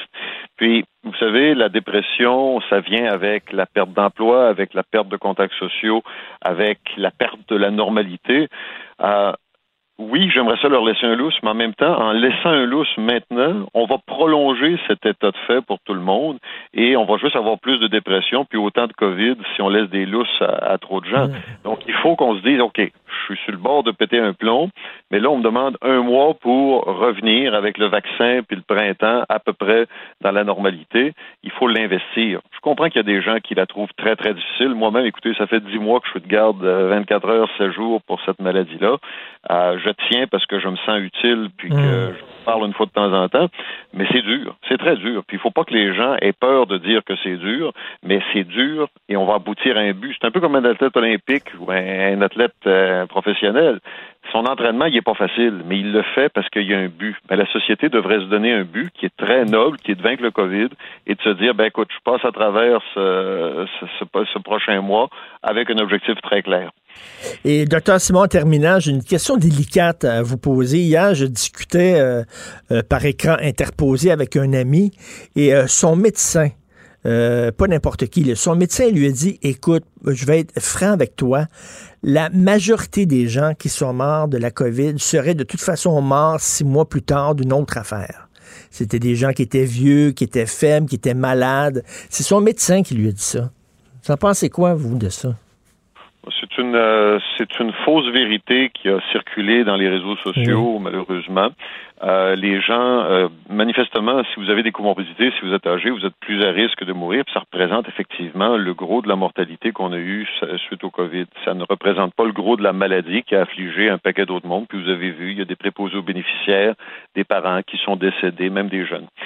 Euh, le, le COVID, en plus de, de tuer des, des personnes âgées, ben, il a envoyé du monde à l'hôpital, puis il a probablement, puis on va s'en rendre compte plus tard, tué des gens qui n'ont pas eu accès à des soins de santé. c'est ça, c'est ça. Ils voulaient, leur chirurgie était retardée, ils voulaient pas euh, aller à l'hôpital parce qu'ils avaient peur du COVID, puis on a vu des, des maladies qu'on ne voyait plus depuis des, des décennies parce qu'ils se présentaient très, très tardivement. Donc, c'est une simplification immense.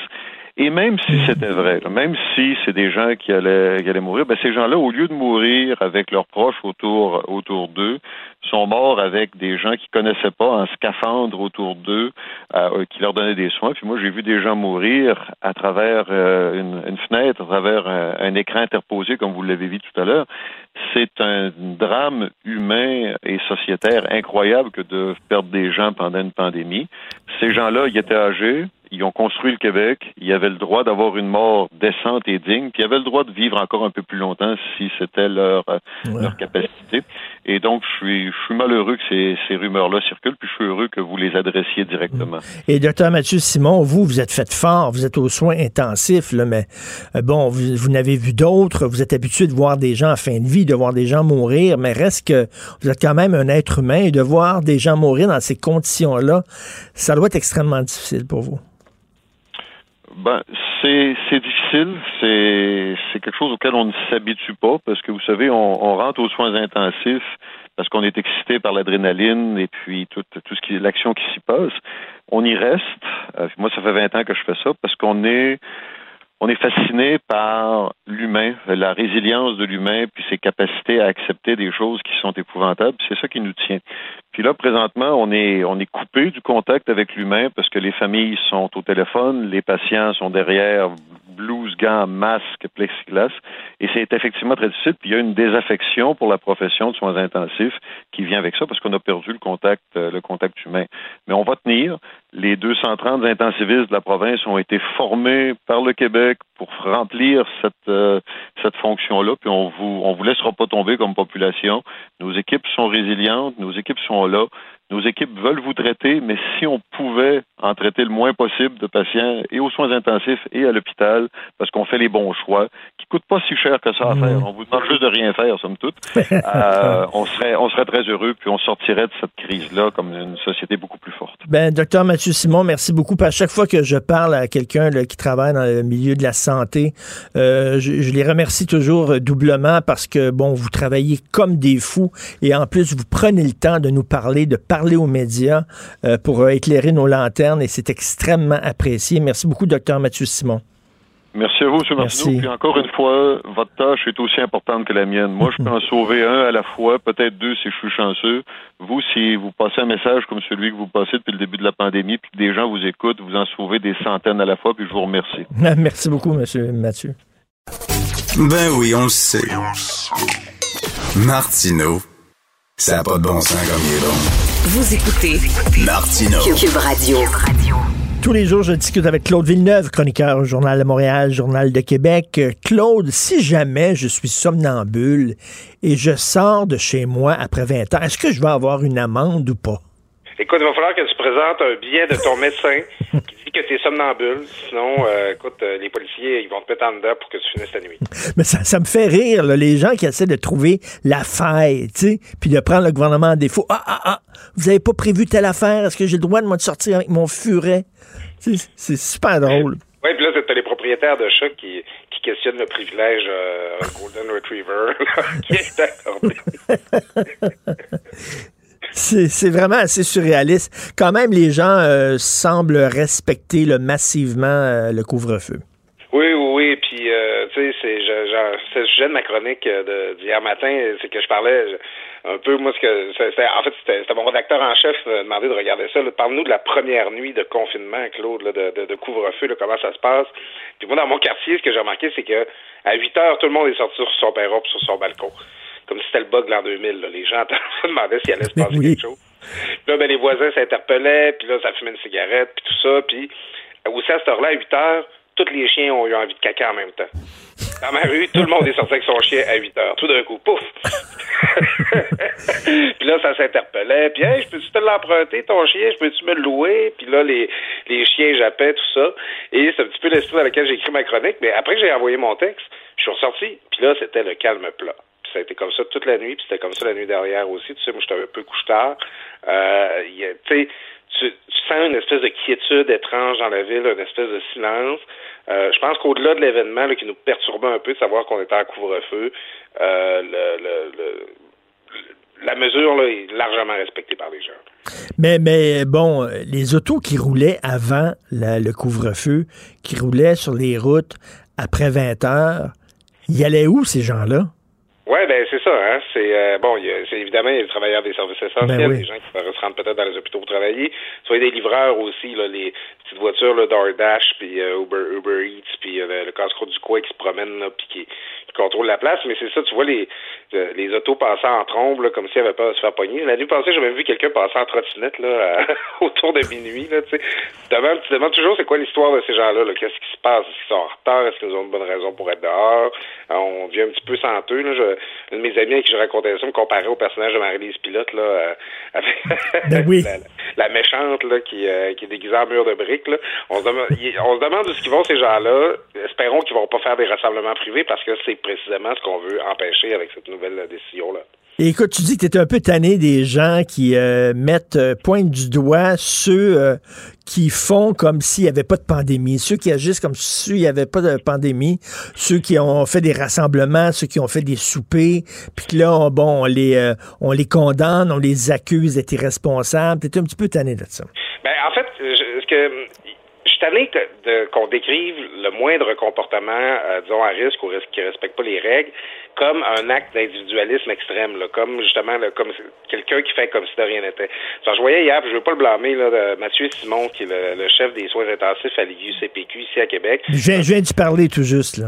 Ah ben c'est un peu notre François Marquis à nous à Québec. Et euh, les euh, les euh, bon il dit il dit on a une augmentation des cas. Il dit il y a eu près de 50% des gens qui ont fait comme si de rien n'était dans le temps des fêtes. Je, puis qui, qui, ont fait des rassemblements privés. Je vais mettre un petit bémol, c'est qu'il y a le sondage léger qui parle de 46% des Québécois qui ont quand même participé à des rassemblements. D'abord de ce 46% là, il y a les, les personnes seules avaient le droit de se rendre chez quelqu'un. Ça c'était pas interdit. Mmh. Mais ensuite, ben, sur le, même pas que, sur l'ensemble des Québécois, c'est 33% des gens qui, qui disent qu'ils ont participé à un seul rassemblement. Puis là, on dit, ces gens-là ont fait comme si de rien n'était, euh, ils sont réunis quand même pour le temps des fêtes. Euh, je sais pas pour ces gens-là, mais moi, faire comme si de rien n'était durant le temps des fêtes, là, c'est participer à cinq ou six rassemblements de 10 à 30 personnes. C'est ça mon temps des fêtes comme si de rien n'était. Alors, il y a des gens qui ont fait une petite incartade, qui ont fait un petit souper, puis c'est dangereux, puis ils auraient pas dû, puis c'est par là que le virus circulé, c'est vrai.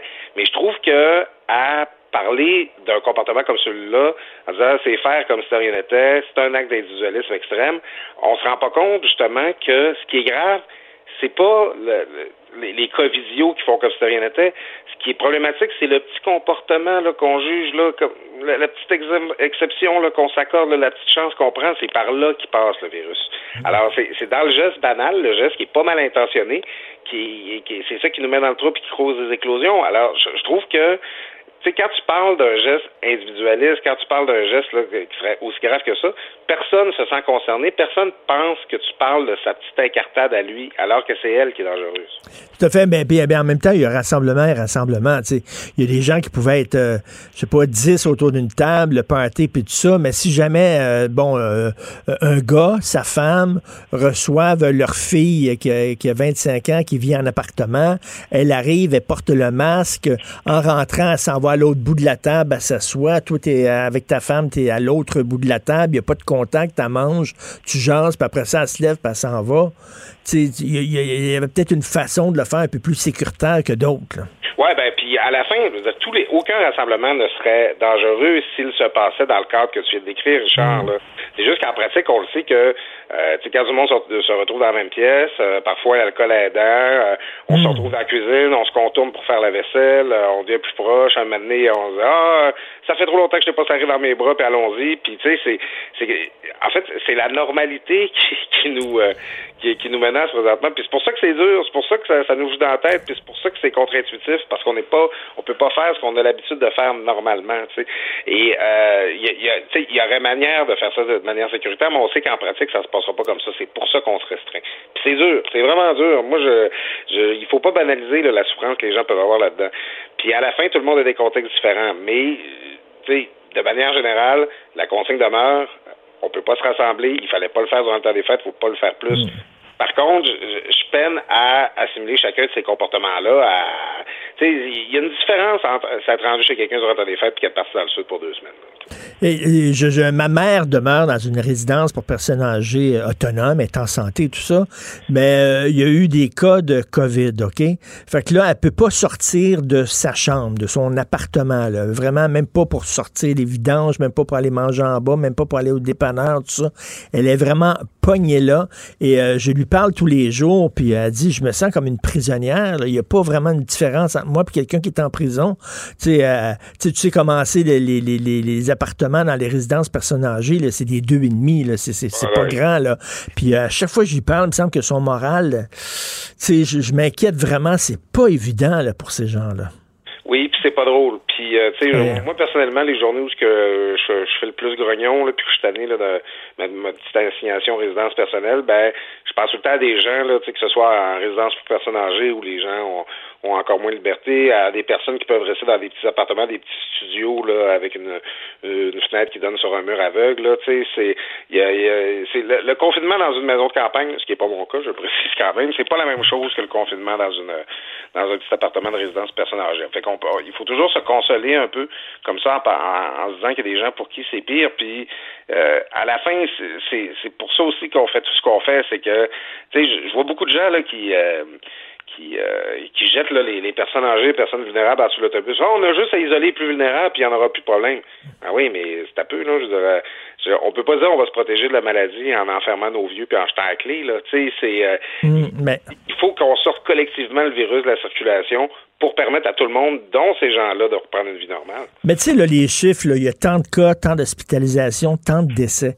Moi, j'aimerais ça savoir l'âge de ces gens-là, euh, leur état de santé, euh, c'était-tu dans des CHSLD, d'avoir un peu plus de détails. Parce que, bon, me dire, il y a tant d'hospitalisations, tant de décès, oui, mais qui est mort? Je dis pas qu'il y a des morts qui sont plus acceptables que d'autres.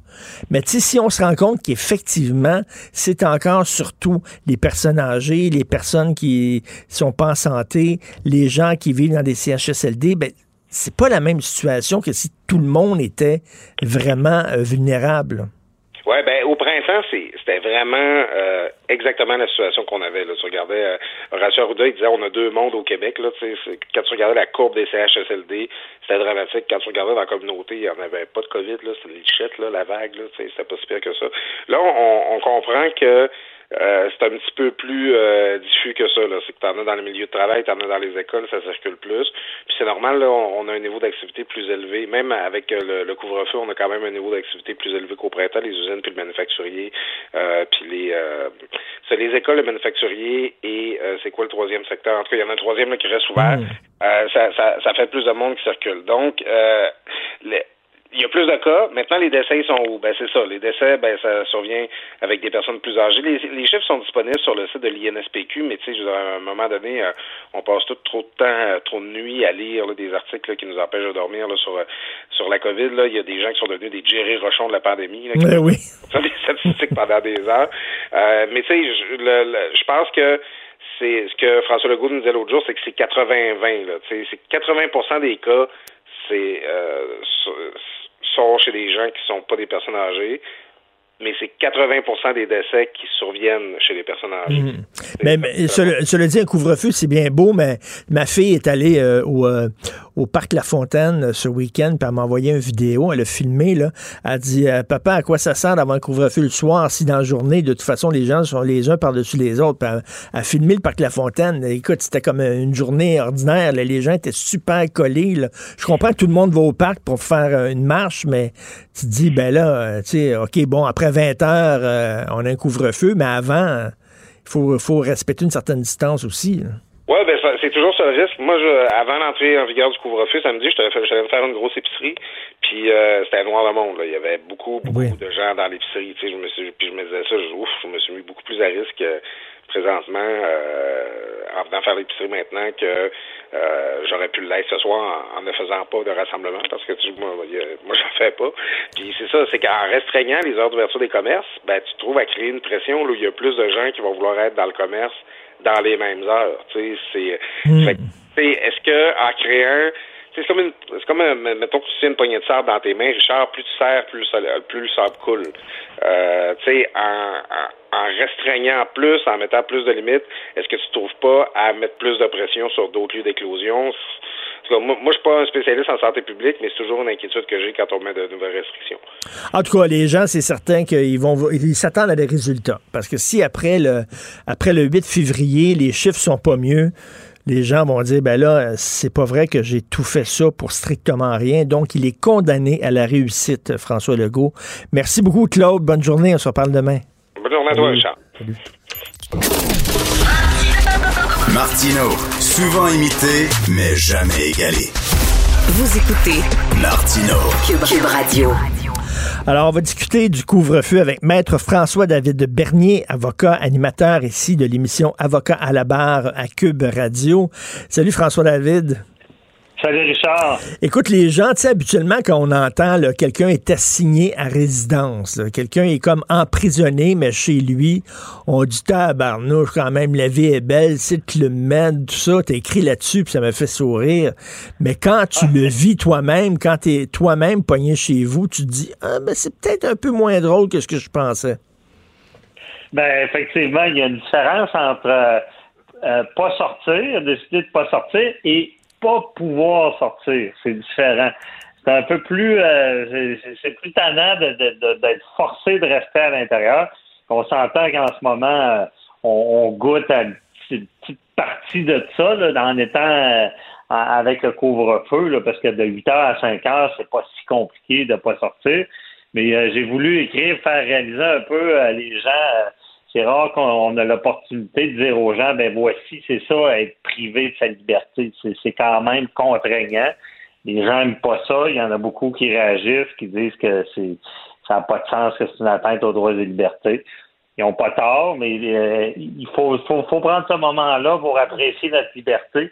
Parce qu'imaginez quelqu'un qui ne peut pas sortir 24 heures sur 24, euh, c'est sûr que ça joue, ça joue sur le moral, ça affecte beaucoup d'être contraint à rester la maison. Écoute, puis là, je, pense aux prisonniers, puis là, je suis pas en train de pleurer sur leur sort. Il y a des gens qui sont en prison, puis qui le méritent, qui ont fait des crimes graves, puis je suis pas dire, en train de dire pauvres prisonniers, mais reste que quand même, là, être en prison, là, euh, écoute, il, doit en avoir beaucoup qui, ont des problèmes de, de, maladie mentale là-dedans, de déprime puis de dépression. C'est pas évident.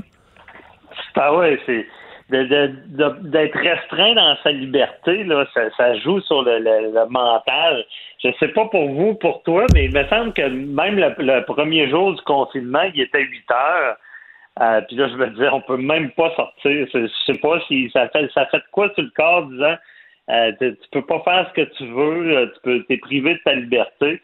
Puis dans ce que j'ai écrit, c'est c'est que les, les des fois je l'ai déjà dit, dans notre éducation, on, quand on est plus jeune, on devrait aller passer une nuit en prison. Ben oui. Des jours en prison. Parce qu'après ça, on comprendrait c'est quoi l'impact, puis c'est, pourquoi on ne doit pas commettre de crime, puis pourquoi. Puis aussi, ce que je disais, c'est que souvent, j'ai, ben, des fois, il y a eu des, euh, j'ai déjà eu des clients qui ont eu des emprisonnements dans la collectivité, où j'ai vu des dossiers médiatisés euh, où est-ce qu'ils étaient assignés à résidence, c'est une forme de prison. Là, les gens disent, ben voyons, c'est une sentence bonbon. Non, non, c'est pire que ça. Ça joue vraiment sur, le mental, sur la tête de, de, de, de pas, pas de pas sortir, mais d'être de ne pas pouvoir sortir. Ben oui. Ça, c'est vraiment euh, notre liberté, c'est super important.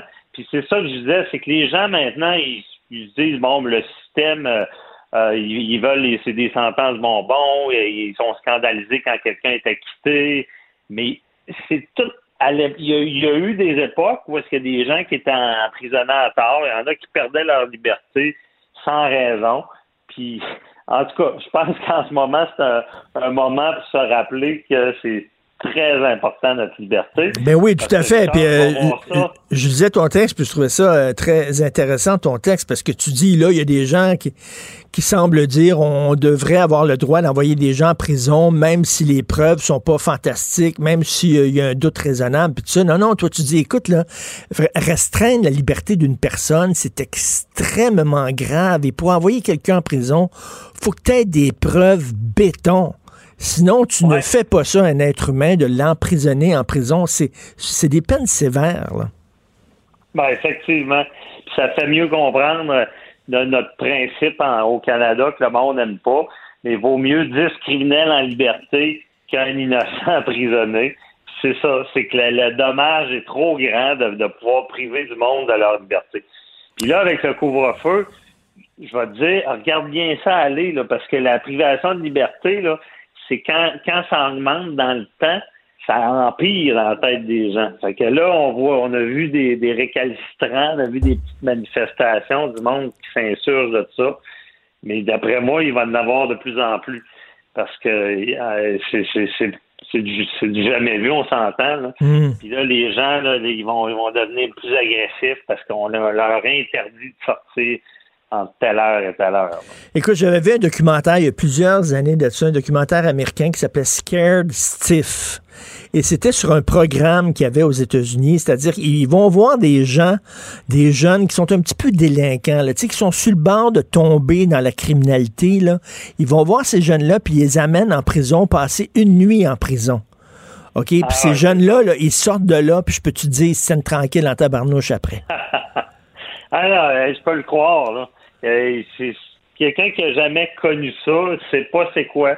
Puis euh, c'est ce que je veux dire, c'est qu'on prend pour acquis notre liberté. La plupart du temps, on prend ça pour acquis. Là. Je vais aller au dépanneur, je sors, j'ai pas de problème.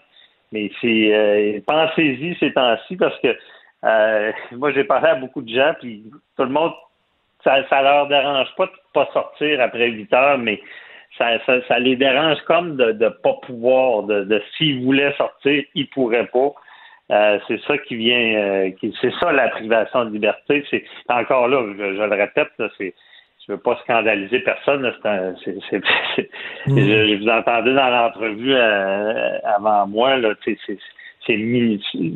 pas beaucoup comme privation. Toute la journée, on peut faire ce qu'on veut. Ben oui on peut sortir autant, on peut aller euh, voir, ben, pas voir du monde supposément, là, mais c'est pas c'est pas non plus l'isolement total euh, à résidence. Mais est-ce qu'on donne trop de pouvoir à l'État? Parce que là, l'État a le pouvoir, justement, d'assigner les gens à résidence à partir de 20 heures, vous restez à la maison. J'imagine que l'État, pour pouvoir imposer un couvre-feu, il faut que tu prouves qu'il y a une urgence. Il faut que quoi, tu prouves devant les tribunaux? Que tu as, besoin? S'il y a des contestations, ouais, ben s'il y a des contestations, ça se peut qu'il y ait à montrer un peu plus de chiffres. Ben oui. Mais parce que moi, moi je l'ai dit, là, dans, dans ce qu'on a vu, un couvre-feu, là, c'est, on, est dans un autre monde. C'est un terrain plus glissant. Là. quand on parle de masque, interdiction de réunion, je comprenais. Mais là, le couvre-feu dans, la privation de droits et libertés, d'assigner le monde à résidence, on, on est plus loin. Puis, euh, c'est pour ça, mais la loi est quand même très forte. Hein, elle dit, la loi sur la santé publique, quand l'état d'urgence est décrété, ils peuvent prendre tous les moyens nécessaires à la protection du public. Il faut, quand tu as une atteinte aussi grande au droit, parce que c'est une atteinte de forcer le monde à rester, à ne pas sortir, euh, il faut que tu sois justifié. mais, mais, mais, tu sais, regarde, regarde, François David, mettons, tu es un policier, toi, tu veux faire une écoute électronique, ben il faut que tu fasses justifier, il faut que tu te retournes vers les tribunaux, puis leur montrer que tu as une raison d'écouter les conversations téléphoniques de quelqu'un. Bon, mais quand tu prends une décision comme le couvre-feu, est-ce que l'État a le droit de prendre ça comme ça sans... Est-ce qu'il faut qu'il demande la permission des tribunaux? Est-ce qu'il faut qu'ils se rendent devant les tribunaux pour arriver avec des chiffres puis leur démontrer que c'est important? Ou contraire, l'État peut prendre cette décision-là comme ça? Bien, avec la loi qu'on a en place, la loi sur la santé publique, il y a des dents que j'avais, qui, qui, ont utilisé à, très modérément jusqu'avant le couvre-feu. Là, là, ils sont plus sévères. Euh, théoriquement, ils peuvent par cette loi-là, parce que la santé, c'est provincial. Euh, les sanctions, c'est pas de l'emprisonnement où euh, tu, si, tu es dans sa rue, théoriquement, ils peuvent pas t'arrêter puis t'emprisonner, même si tu rentres pas chez vous. Ils peuvent te donner l'étiquette. C'est du pénal. Fait que là, vu, que c'est pas, ils peuvent pas t'arrêter, ils te donnent une contravention. Une contravention, c'est comme moins grave sur l'impact de la personne. Théoriquement, le gouvernement pouvaient, mais là, c'est tout du, nouveau. Là, c'est sûr Ben que oui. c'est un atteinte. Puis il faut comprendre qu'ils sont très, très intelligents, le gouvernement, parce que il y avait un plus gros problème que ça. Et, bon, on s'entend que supposément pourquoi ça augmente quand même, même si les restos et les endroits publics sont fermés, c'est que il y a euh, euh, c'est dans les résidences privées le problème. Et là, il y avait un bien plus gros problème à intervenir dans les résidences. Il y avait bien plus d'attentes parce qu'une résidence, selon la loi privée, c'est comme un sanctuaire. Tu rentres pas là, tu n'as pas de mandat. Fait que là, ils sont, sont wise parce qu'ils ont dit, ben, on peut pas aller contrôler dans les résidences, mais quand le monde se déplace pour aller au petit party, là, on, on, on va avoir plus de facilité à contrôler. Donc, le couvre-feu. Puis, honnêtement, quelqu'un qui voudrait se réunir, à moins que la personne couche là, là même les petits délinquants là, qui invitaient, mettons, la, leur, leur père, leur mère, c'était pas, c'était pas dramatique ce qu'ils faisaient comparé à ceux qui font des parties. Mais même eux peuvent plus faire ça. Parce que euh, la personne, soit qu'elle couche là, soit qu'elle peut pas se déplacer. C'est comme, c'est comme ils ont réglé le problème à la source, finalement. là. On peut pas rentrer dans les maisons pour voir s'il y a du monde dans la maison. Fait qu'on va s'arranger pour que les gens puissent pas s'inviter les uns les autres. C'est ça. Donc, ils ont fait un peu indirectement ce qu'ils n'ont pas pu faire directement, intervenir dans les parties Mais, mais, mais il, va, il va y avoir des contestations, j'imagine, devant les tribunaux, non? Des gens qui ont eu des Ah, amendes? c'est sûr. Hey, S'il y en a eu pour les masques, là. Puis là, c'est ça que je. En ce moment, c'est le début, là. Le monde sont, sont tranquilles, d'après moi encore. Quand ça va faire 15 jours, Ben là, oui. il y a, là, il y a du monde qui vont s'organiser. C'est certain que j'ai l'impression qu'il il va y avoir un groupe qui va se mobiliser pour euh, contester, un, la constitutionnalité.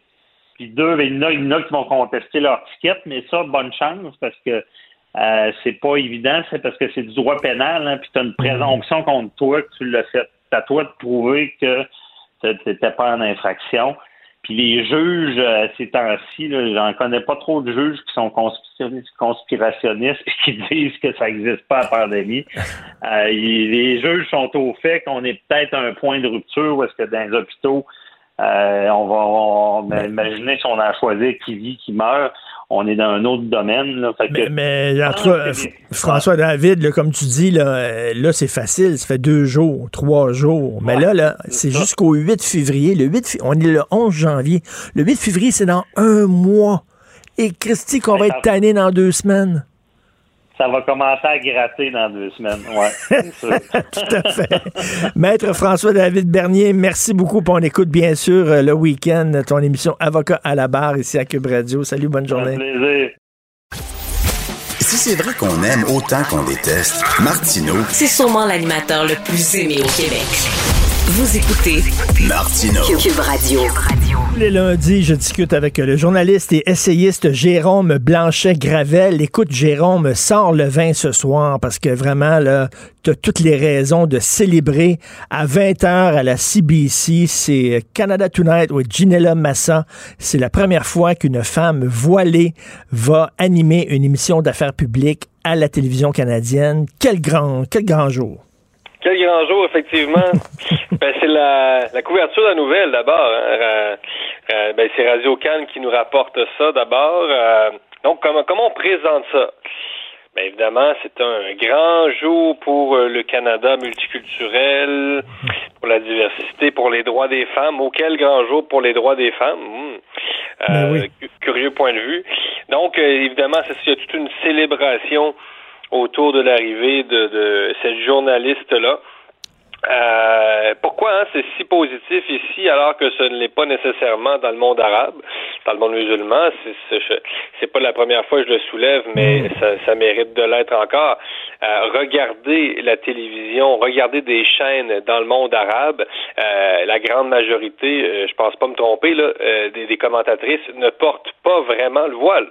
Euh, du moins, il y en a un bon, un, un bon pourcentage des femmes dans les pays musulmans qui ne sont pas voilées à la télévision. hein. Donc, pourquoi ici il faudrait en faire une célébration? Euh, Il faudrait euh, voir ça comme une avancée tellement positive pour le genre humain. c'est toujours la grande question parce qu'il y a vraiment un décalage complet là, entre. Euh, on dit qu'on dirait qu'on ne vit pas à la même époque. Euh, ben oui. mais, mais ben, en plus, on occulte totalement la signification du voile. On n'en parle pas, mais veut dire un morceau de vêtement, ça, ça lance un message. C'est pas pour rien que les femmes doivent se voiler dans le monde musulman, dans certains certains pays, et pas les hommes. Bon, on n'en sort pas. Hein. C'est, euh, ici, on a une vision. Euh, bon, c'est plus ce que c'est la religion. Autant on baigne dans les religiosités politiques comme dans les mouvements woke. Autant on renoue avec une certaine forme de religion sans souvent euh, s'en apercevoir. Mais autant on sait plus c'est quoi la religion. Et ben non, les gens n'ont aucune idée. La bonne gauche n'a pas lu le Coran, n'a pas lu la Sunna, les hadiths, tout ça. N'a aucune idée de la signification. Euh, du voile. Le voile, c'est pas un accessoire de mode. ici, on a cette vision-là. Nous, on a des grands couturiers qui ont qui ont désigné hmm. des, hijabs. Euh, euh, dont des grandes marques Dior et, compagnie. Je ne sais pas si c'est Dior, là. On s'est à vérifier, mais il y a eu des, ce genre de marques-là qui en ont fait. Nike avec son hijab de sport. Donc, nous, on pense que c'est un agrément visuel, donc ça fait un peu mais euh, c'est évidemment euh, euh, faire abstraction en toute la dimension théologique. Donc, c'est quoi le voile? Évidemment, c'est faire preuve de soumission Hein, la soumission envers Dieu. Euh, islam, je le rappelle, veut dire soumission. Hein, c'est ça le mot islam. Euh, donc, c'est en même temps, c'est la paix. Hein. Islam, ça veut dire la paix et la soumission, mais on, comprend que si vous voulez avoir la paix, vous devez vous soumettre.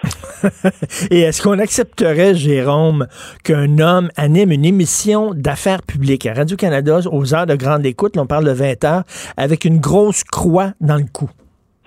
Non, ben non, écoute, euh, à Noël encore, euh, c'est aussi le grand paradoxe de l'époque. Autant on est bon pour dénigrer notre propre héritage religieux, autant on est bon pour célébrer mm. euh, leur, héritage religieux, l'héritage religieux des autres. encore une fois, Radio Cannes à Noël, je pense ça euh, le soir de Noël, euh, on, on, nous explique à Radio-Canada, le jour même de Noël, à quel point Jésus est une figure peu probable, qui n'a pas existé, à quel point c'est un, personnage euh, finalement de, de, de fantaisie, qui n'a jamais existé. Donc on n'hésite pas le jour même de Noël, nous, à dire qu'on est dans notre, religion, finalement, c'est pas important, c'est même pas vrai, c'est vraiment juste ça. La Bible, c'est n'importe quoi, mais la religion des autres, l'islam, ça c'est donc sérieux, c'est donc spirituel, c'est donc profond, ben profond. Puis nous, on est vide. C'est vrai qu'on est un peu vide, mais bon, j'embarquais pas là-dedans aujourd'hui, euh, ou du moins, en tout cas. Euh, donc, euh, on, est donc bon pour célébrer les autres et donc bon pour pour pour dénigrer notre propre héritage, qu'il soit culturel, patrimonial, historique, etc. C'est assez déplorable. Non, non, tout à fait déplorable. Écoute, je veux t'entendre absolument sur les événements qu'il y a eu aux États-Unis. la gang qui a pris d'assaut le Capitole. tu as réagi comment en voyant ça? Ben d'abord, c'est du très mauvais théâtre. Euh, on savait pas trop comment réagir au début, mais autant c'est pathétique, c'est vraiment un triste spectacle, et bon, évidemment, c'est une atteinte à la démocratie, etc. Mais autant je me suis dit, Richard, euh, c'est peut-être pas une si mauvaise nouvelle dans le sens où, tu sais, je rappelle que 350 millions d'armes à feu aux États-Unis, donc c'est plus qu'un fusil par personne, c'est à peu près 1.2 fusils, 1.1 fusil par personne. Ça fait, pour parler québécois, ça fait du gun au pied carré, OK? euh, il y, a beaucoup d'armes et je me suis dit, euh, là, ils se sont tirés dans le pied pas à peu près, c'est-à-dire que là, on a vu que la sécurité était défaillante. On a vu à quel point ces gens-là étaient prêts à tout, mais en même temps, ils étaient prêts à tout. Mais s'ils avaient voulu, Richard, à, faire une insurrection là, avec avec des mitraillettes et tout ça, puis être davantage, puis à amener un véritable bataillon à Washington, euh, ça aurait quasiment pu être possible, parce qu'on sait qu'il y a des, groupes d'extrême droite qui ont des, munitions et cachent ça dans des États montagneux. Euh, et donc là, ce qui va se passer probablement, je suis pas prophète, mais la, police va faire des descentes, des débarques, euh, il va, débarquer dans des où est-ce que les gens cachent leurs munitions, puis la, sécurité va probablement être vraiment resserrée autour de ces groupes-là. Donc j'ai trouvé que c'était épouvantable, mais en même temps, je me suis dit si si c'est juste une gang de clowns qui peuvent entrer, bien sûr qu'il y a eu des morts, mais si c'est juste une gang de clowns qui peuvent entrer au Capitole, c'est mieux que euh, prendre d'assaut, euh, évidemment, la capitale avec euh, une véritable milice armée. Mais, mais je trouve ça désolant parce que le Trumpisme, à sa base, oublions Trump, le Trumpisme, le fait qu'il y, a un mouvement, il y a un parti politique qui dit on va prendre la défense des travailleurs qui sont les perdants de la mondialisation, les gens qui ont été oubliés par les démocrates, qui sont une élite très déconnectée du peuple, Joe Sixpack qui a perdu sa job à Milwaukee, tout ça. Je trouve que, oui, il y a quelque chose là, il y a un mouvement intéressant, mais là, il y a tellement de coucous qui ont envahi ce mouvement-là. Il va falloir que le mouvement, à un moment donné, fasse le ménage aussi à l'intérieur. Un peu la même chose avec les Gilets jaunes, que tu avais une gang d'antisémites qui ont pris euh, d'assaut les Gilets jaunes et qui Ah ont gangréné le mouvement. Qu'est-ce que tu en penses? Ouais, c'est pas faux, ça. Non, non, euh, évidemment, tout dans le Trumpisme n'est pas à rejeter, dans le sens, comme tu dis, cette espèce de souci pour la nouvelle classe ouvrière, les, les, les grands perdants dans la mondialisation. Il faut que ça reste. Mais moi, Trump, j'en peux plus. Là. Ben, franchement, euh, je pensais, je pensais pas que je savais qu'il était un peu fou, mais fou à ce point-là, euh, je- j'aurais pas pensé. Bien, franchement, là-dessus, euh, euh, je me suis trompé. Là. Euh, là, vraiment, on voit que le gars prend, euh, prend les États-Unis pour son entreprise personnelle. Moi, c'est quand il s'est mis à vendre des t-shirts. Écoute, Richard, il s'est mis à écouler son, ses stocks de t-shirts de la campagne 2020 sur, sur, sur Facebook, al- alors qu'il avait perdu, là. Au, ben- au moins, ou du moins, il y avait des contestations. On pouvait quand même attendre certaines contestations, certains résultats. Euh, c'est légitime en démocratie. Après ça, on a vu, bon, que ça marchait pas. Mais le type écoulait ses, ses, ses t-shirts de campagne 2020 alors que euh, euh, on avait félicité Joe Biden euh, des grandes puissances dans le monde. C'est quand même absolument incroyable. Non, non, puis il a encouragé les gens à aller, à aller au Capitole, finalement, à se rendre là. là. Oui, oui, non, non. non c'est un type qui est dangereux, puis autant je suis évidemment je suis contre la censure, puis la censure, ben c'est un peu ce qui a mené à l'élection de Trump, puis le- plus il y a de politiquement correct, et plus il va y avoir de, de Trumpistes, puis une sorte de pornographie verbale et euh, je sais pas quoi. Euh, mais en même temps, là, ça va trop loin, là. Et il faut, faut que la droite américaine en revienne. Et si possible, euh, moi je pense à un républicain latino qui va garder des thèmes importants du Trumpisme. Ça, ça veut pas dire non plus de re- re- recommencer une croisade. Euh, Tu sais, euh, Trump a au moins eu les bienfaits de pas se Tu garocher Ted Cruz, c'est ça? non, pas nécessairement. C'est pas. euh. Il y, y en a quelques-uns. Je les connais pas tous, mais ce que je veux dire, c'est que ça ferait quand même une bonne synthèse. Tu sais, à l'époque où euh, on parle beaucoup de, de racisme, etc. Si on avait un, un- par exemple un Cubain euh, de Miami, euh, euh, tu un Cubain euh, de la Floride euh, qui est un conser- qui est plutôt conservateur, mais qui se présente bien, qui est moins vulgaire. Euh, je pense que ça ferait une bonne synthèse. C'est entre la euh, pas les démocrates, mais tu sais une partie de, de- des gens qui réclament plus de diversité, une certaine droite euh, plus plus euh, droite là, droite droite là. C'est ça, le, le, le, le Trumpisme sans Trump, je pense que ce serait la meilleure affaire. Et écoute, Jérôme, en terminant, bien sûr, on peut pas euh, passer sous silence le, le- le couvre-feu. Euh, T'es un bon ami, je t'aime bien, j'aime ça discuter avec toi, mais les gens qui nous suivent ces médias sociaux, ils voient bien que là-dessus, on n'est absolument pas sur la même longueur d'onde, mais je te laisse parler. Qu'est-ce que t'en penses du couvre-feu, toi? Ben moi, je pense que c'est une mesure complètement inutile. Euh, on ne sait pas si ça va marcher. Euh, puis on, nous dit déjà que si ça marche pas, ben c'est peut-être ben, c'est pas parce que ça marche pas, c'est parce que euh, peut-être qu'on récolte encore le fruit des délinquants des mois passés. Moi, j'habite pas Montréal, Richard, j'habite Québec, tu le sais.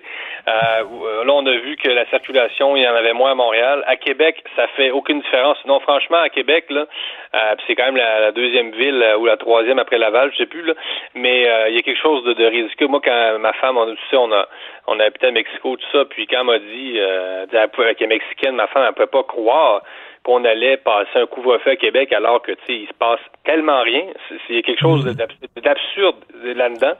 Euh, Trouves-tu que c'est euh, montréalo-centriste? Parce qu'il y a quelqu'un qui me disait, là, il y a un lecteur qui me disait, ouais, mais tu sais, pourquoi à Bécomo, je serais obligé de, de respecter un couvre-feu alors que le problème est à Montréal? Ben, il y, a- il y a certainement une partie du problème qui est là. là. Euh, mais autre- autrement, trouve qu'on est quand même dans l'illusion du contrôle, dans le risque zéro. Écoute, les mesures sanitaires qu'on pouvait prendre dans certains commerces euh, étaient vraiment un peu plus, puis on, en arrivait là avec un scaphandre. Les employés avaient presque un scaphandre, eux autres. Donc, on, on, si on n'est plus capable de tolérer que des, des commerces euh, euh, limitent le nombre de gens à l'intérieur, euh, que, les employés aient une visière de soudeur plus un masque chirurgical et qui sont en plus placés derrière des baies vitrées. Et là qu'on on pense que c'est encore trop risqué, là il faut se poser des questions. Est-ce que est-ce qu'on on, on manque pas d'équilibre euh, là-dedans? Parce que moi dans le fond, Richard, c'est pas une question euh, tu sais, c'est pas euh, les libertés, il faut en parler, c'est important. Je, suis- je suis plutôt libéral, mais c'est pas juste une question de ah, mais, une atteinte à mes droits. C'est une question de quel genre de société, dans quelle société on veut vivre, quel rapport on a à la société. Et là, euh, et là, je pense qu'on est déjà aussi dans le. Euh, ça, ça, nous fait plus de tort que, que de bien. Là. Je pense qu'on a dépassé déjà le, le stade euh, des dommages collatéraux. C'est certain que bon, j'en ai déjà parlé. Là, les, moi, je suis allé au restaurant, puis c'était très, très, très sécuritaire là, à l'époque. Tu dis, est-ce qu'on est vraiment obligé, est-ce que ça va faire une différence? Mais en tout cas, une chose est sûre, Jérôme, c'est que à partir du 8 février, c'est mieux d'être meilleur les chiffres. C'est mieux, la situation est mieux de s'améliorer. Sinon, les gens vont dire, c'est pas vrai qu'on a tout fait ça pour rien. Oui, mais justement, je m'inquiète parce que j'ai l'impression qu'on joue, euh, la société est devenue une sorte de poupée voodoo, là, et on pense qu'on peut euh, on peut euh, on peut la manipuler comme on veut et que bon une mesure de plus euh, et là on, on aplatit la courbe c'est un peu l'homme qui se prend pour Dieu. Euh, évidemment que parce qu'on peut pas abolir complètement les contacts humains tu sais c'est sûr que les rassemblements illégaux les parties les raves les bistrots clandestins ben ça on n'a pas ça c'est plus en France. Donc il il y a un ensemble de mesures qui peuvent évidemment aplatir la courbe, mais pas à l'infini. Donc, je trouve qu'on est un peu, on se fait un peu accroire des choses pour nous rassurer, parce que on, préfère se dire qu'on a le contrôle sur la situation. Donc, si ça marche pas, c'est parce qu'il y a quelque chose qu'on n'a pas fait. Mais la vérité, c'est que peut-être qu'on est juste bloqué et on est peut-être à côté. on est à côté, je pense, en mesure. Puis, euh, qu'est-ce qu'on va pouvoir faire de plus? Et, ça m'inquiète pareil, parce qu'on continue à réclamer plus et plus et plus. Gars, on n'avait même pas encore passé le couvre-feu que des experts nous disaient que les mesures seraient insuffisantes. Donc, qu'est-ce qu'on va faire après? On va porter le masque à l'extérieur, je sais pas. Non, on peut pas aller plus loin que le couvre-feu, si on s'entend, là. Ben, ben c'est ce que je pense, mais moi, je, mais, mais je m'inquiète et je me dis, euh, si je suis la tendance euh, de certains experts, eh bien, euh, ils, on va réclamer encore plus de mesures. Donc, on, joue vraiment à, ben, c'est une surenchère. Hein, je pense qu'on est pris dans une espèce de spirale où on se fait à croire qu'on peut euh, qu'on peut contrôler euh, exactement les, les cas de transmission. Et, euh, la vérité, c'est qu'un virus aussi aussi chiant, aussi puissant, ben se contrôle pas comme on veut exactement. Mais en même temps, j'imagine que quand on s'en est parlé, mais quand tu vois là, a des chirurgies qui sont reportées, que les gens dans le système de santé disent c'est en train de péter, là, il y a des protocoles pour faire un triage avancé, etc. T'es pas aveugle non plus. Tu vois qu'il y a un problème là. Ben oui, non, non, il y a un problème de saturation, euh, mm. ou du moins dans, ben, dans tous les pays du monde. Là. Euh, ça, c'est dit au Québec, et là, on est, on est au Québec, on a pas, moi, j'ai pas l'impression que le goût a encore tout fait pour optimiser les, les, ressources dans le système de santé. Euh, j'ai plutôt l'impression qu'on a un gouvernement qui n'a qui a pas arrêté de ménager les, les syndicats et les corporations depuis le début. Euh, et, je pense qu'on est encore loin des hôpitaux de guerre. Là. Les, syndicats sont là, hein. donc on, se fait un peu aussi, euh, je trouve, euh, on se fait un peu pas manipuler. Mais on est influencé par le, point de vue de, syndicats qui finalement prêchent pour leur paroisse. Et, ceux, ceux, qui disent si, si on fait un relâchement, ça va durer encore plus longtemps, puis ça va être encore plus dur pour la maladie mentale de tout le monde. T'en penses quoi? Ben j'en pense que c'est clair. Là. Et on va continuer ça, et plus il va y avoir un vent d'opposition. Les gens sont bons joueurs, et, les Québécois sont dociles, pour reprendre les termes de euh, Mme Guilbeault, la ministre de la Sécurité publique. Ceci dit, euh, moi, je le sens très bien. Là. Euh, il va y avoir de plus en plus d'opposition. Il y a une espèce de colère sourde là, qui est souterraine, qui ressemble justement un peu à celle des Gilets jaunes et euh, elle va finir par s'exprimer. Euh, il y a un manque aussi de, représentativité de l'opinion euh, à ce niveau-là à l'Assemblée nationale. Donc, il y a au moins 30% tant qu'à moi, des Québécois qui sont qui sont contre le couvre-feu. J'en démarre pas. Là. Et toi, tu serais-tu prêt, en terminant, serais-tu prêt à le, à le, à le contester, à sortir dehors après 20 heures? Non, de toute façon, moi, c'est ça qui me fait qui me fait rire. Il y a des gens qui pensent que je critique les mesures parce que moi, ça m'affecte et que moi, j'ai le goût d'aller au centre d'achat. Moi, je suis un lecteur. Ça me dérange pas nécessairement, dans le sens, dans ma vie personnelle. Euh, on est au Québec, il fait, il fait froid de toute façon. On est déjà en hibernation sociale au Québec, quasiment à l'année longue. Euh, donc, euh, c'est pour ça qu'il y avait quelque chose de ridicule à imposer le couvre-feu. Moi, je veux pas contester le couvre-feu. Euh, je, je vais pas mon chien quand même, c'est légal après 20 heures. Euh, mais ceci dit, euh, hors, Montréal, là, je vois vraiment pas les euh, je vois vraiment pas les impacts. C'est même c'est même assez absurde Richard je veux dire.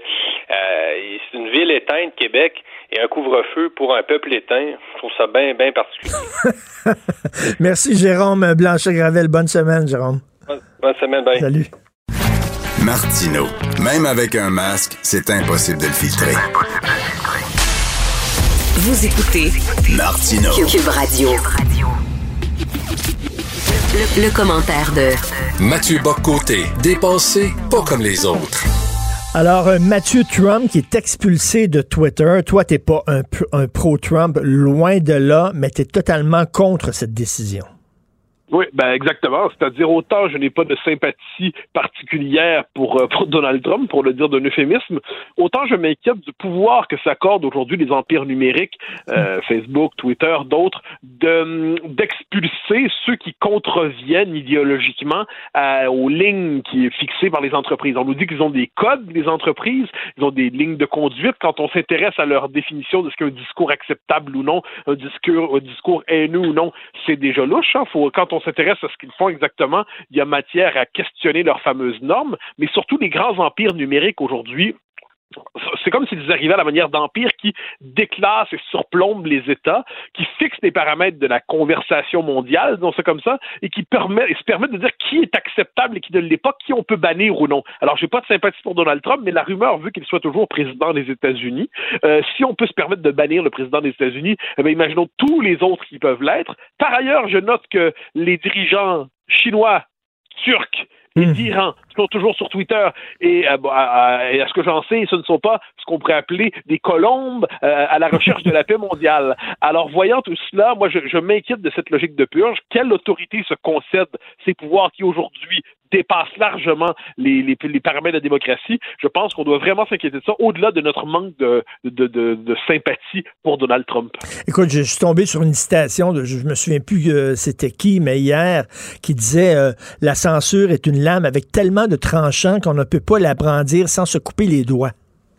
Ah, c'est remarquable. Très, très bonne formule. Très, très bonne formule, mais c'est exactement ça. Parce que là, Trump qui passe. Mais moi, la question que je pose, c'est qui le suivant? Parce qu'il y en a toujours un suivant. Et, là, bon, imaginons là, le Brexit en 2016. Moi, souvent, cet exemple-là que je donne. Le Brexit, eh bien, est-ce qu'il aurait fallu, si les médias, euh, si les empires numériques l'avaient l'avaient prévu, est-ce qu'il aurait pu décider de limiter la parole des partisans du Brexit d'une manière ou de l'autre? Parce qu'il ne faut pas oublier que le Brexit, comme la première élection de Trump 2016 et le Bre- Brexit en 2016 aussi, il faut jamais oublier que ça a été interprété par euh, plusieurs des théoriciens, on va dire, de, ce qui se prend aujourd'hui pour la une forme de démocratie diversitaire, du régime diversitaire, c'est vu comme le, résultat d'une forme de dysfonctionnement de l'espace public. Si l'espace public avait fonctionné correctement, il n'y aurait pas donné les résultats de 2016 et du Brexit. Donc, euh, si la parole ne s'était pas exprimée de manière aussi décomplexée, de manière aussi relâchée sur les réseaux sociaux, les résultats électoraux auraient été autres. Donc, c'est comme s'il y a la tentation aujourd'hui de se dire, ben là, on va euh, euh, réguler, on va harnacher, on va mettre sous tutelle euh, idéologique les réseaux sociaux pour éviter que des courants de pensée désagréables ne s'y expriment. Le problème, c'est que là, on applaudit pour quelqu'un, mais imaginons que dans 10 ans, je donnais l'exemple du Brexit en 2016, mais imaginons que dans quelques années, un parti que les médias disent populiste en Europe soit au seuil du pouvoir ou risque d'empor- ou emporte les élections. Est-ce qu'on va en appeler aussi au fait qu'on doit limiter la parole du dirigeant euh, en question? Et si dans 10 ans, il y a un référendum sur l'indépendance du Québec. Et puis dans la presse anglo-saxonne, on présente les indépendantistes québécois comme des nationalistes intolérants d'extrême droite, comme on a tendance à le faire dans, ces, dans, dans, dans cette presse. Eh bien, est-ce qu'il va y avoir la tentation de dire qu'on doit limiter la parole des chefs indépendantistes? Donc ça commence avec Trump. OK, d'accord, Trump, personne ne l'aime ici, on comprend. Euh, Aux États-Unis, il y a quand même accessoirement des, des dizaines de millions de personnes qui ont voté pour lui. Hein, son électorat, c'était pas juste les, les oiseaux euh, de- du Capitole, les excités, les radicaux, les fanatiques du Capitole. Il y avait des gens normaux là-dedans aussi. Mais la prochaine étape, qui vont être les prochains censurés? Moi, c'est ça. Et là, quand on pose cette question-là, on se fait accuser, je le vois passer, de, de sympathie pour Trump. On est Trumpophiles, on est Trumpien, on est Trumpiste. Non, on fait juste s'intéresser aux conditions même d'accès à l'espace public dans nos sociétés et on se demande si on doit vraiment accorder aux empires numériques une souveraineté sur l'espace public. Puis là, on a vu aussi le Donald Trump là, qui faisait des, des points de presse, des conférences de presse et des réseaux de télévision euh, qui ont décidé, euh, dans le plein milieu, de- de- de- de, diffuser la conférence de presse du président élu. C'est quand même incroyable. Oui, oui, e-, exactement. Donc ça, c'est il y a une forme d'ubris là-dedans, c'est-à-dire de, démesure chez les euh, chez, les empires numériques, je crois. C'est-à-dire là, bon, il y avait le sentiment d'une d'une vertu absolue, c'est-à-dire Trump, c'était pas le bon gars, donc on peut se permettre de faire ce qu'on très bien. Mais le problème avec ça, c'est que si les médias se permettent d'interrompre des discours pour les corriger, comme ils le font sur la logique de la fake news, euh, eh ben, il va falloir que ça ça pour tout le monde, euh, pas seulement pour le grand méchant Trump. Et là, euh, le problème c'est qu'il faut quelquefois corriger les médias correcteurs. Hein. Parce que moi, je, l'avais noté souvent, euh, on le voit beaucoup en France, les fameux services de correction des fake news. On le voit à Libération, on le voit avec les décodeurs du hmm. monde. Eh bien, quelquefois, ce qu'ils nomment fake news, c'est simplement une nouvelle qui n'est pas euh, orientée, qui n'est pas présentée dans l'angle qu'ils souhaiteraient. Et là, on a quelquefois, puis quelquefois, on se rend compte qu'il y a bien des manières de faire des fake news. Hein. Quelquefois, il y a la fake news par omission. Quelquefois, on voit ça très bien dans, euh, dans le, qu'on décide de ne pas relever un fait, de le traiter comme une nouvelle secondaire. Euh, est-ce qu'il va falloir corriger les médias désormais? Donc, les médias corrigent le politique. Et mais qui va contrôler le contre-pouvoir médiatique aujourd'hui? Donc, c'est un, on entre vraiment dans un monde assez inquiétant. Et donc, on y revient au point de départ. Trump, euh, on l'aime pas. OK, d'accord, il n'y a pas de doute là-dessus. Mais une fois qu'on a dit ça, si on se donne le droit de censurer ceux qu'on n'aime pas, eh bien, le point d'aboutissement de tout ça, ça va être une censure généralisée, une logique de purge appliquée au réseau. Et quand on parle de fake news, c'est comme si c'était un phénomène récent. Je m'excuse, euh, Mathieu, mais à l'époque où les intellectuels vantaient les splendeurs du régime maoïste et euh, du régime soviétique, c'était de la fake news. Ah, ben oui, non, mais absolument. Puis en plus, c'est de la fake news organisée par les régimes communistes. Hein. Dire, les, les, Moscou organisait, c'est formidable de dire Moscou avec un air méchant, Moscou organisait à l'époque des tournées pour les intellectuels, pour leur présenter l'Union soviétique en carton-pâte où les travailleurs étaient heureux et resplendissants. Et puis ils revenaient en, en Occident en disant, mais j'ai vu ça, puis on a vu ça aussi en Chine maoïste. Hein? Oh, j'ai vu la Chine maoïste. Les intellectuels sont des producteurs particulièrement impressionnants de fake news parce qu'ils se laissent toujours bluffer par leurs propres théories. Alors, est-ce qu'on va se mettre à démanteler ça? Donc, le, le, le bobard, pour reprendre des mots de la fake news, ça fait partie du, euh, de, de, de l'arsenal de la propagande depuis la nuit des temps à bien des égards. Quand on cherche à, faire peur à l'adversaire en se disant plus fort qu'on ne l'est, ça relève de la fake news. Donc ça, ça fait partie. Là, aujourd'hui, avec les réseaux sociaux, je comprends qu'on doit s'inquiéter des effets de contagion, de rumeurs et ainsi de suite. Très bien, il faut une hygiène sur les médias sociaux. Très bien, il faut éviter que n'importe quoi puisse se transformer en nouvelle. Très bien, il faut éviter les lynchages. Très bien.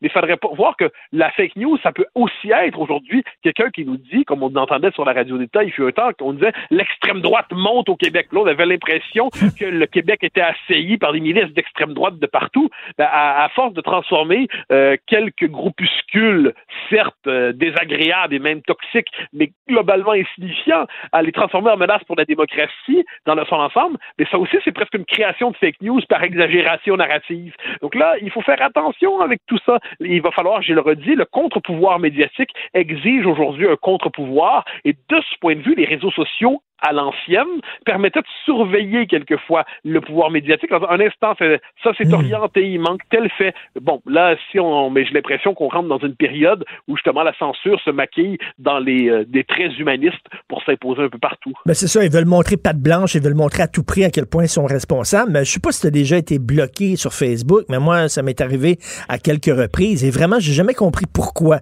C'était totalement arbitraire. Je relisais le texte que j'avais mis sur Facebook qui m'avait valu d'être euh, euh, persona non grata pendant quelques jours, je ne comprenais pas. C'est des algorithmes. Non, non j'ai pas eu ce, ce, privilège, disons ça ainsi, mais je vois quelquefois des gens, des, des vigilants d'Internet qui, qui. Alors c'est particulier, ça c'est une tentative de discrédit par la par la, citation tronquée. Donc ils vont prendre un bout de phrase, ils font circuler ça, et puis là c'est comme c'est vraiment très particulier. Et là c'est que ça devient une forme de nouvelle. Cette citation tronquée, tordue, ça devient ce qu'il faut commenter. Alors ça c'est vraiment un phénomène de des phénomènes de meute, hein. c'est-à-dire là tout le monde se jette sur ce bout de phrase-là, puis se met à hurler. C'est le la culture de l'extrait. Hein. On écoute une minute et demie d'une entrevue d'une demi-heure, puis on croit en avoir tout entendu et tout euh, tout retenu.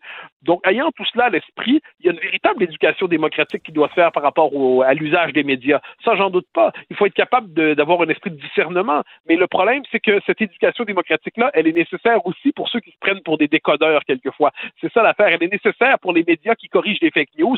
Si tout le monde, si on doit se mettre à l'école, tout le monde doit se mettre à l'école, même ceux qui se prennent pour des professeurs. Tout à fait. Et euh, est-ce que tu as, pris l'habitude de, faire ta marche euh, à 19 h parce que toi, tu allais marcher à 10 h à 10 h le soir, à 22 h tu prenais petite marche?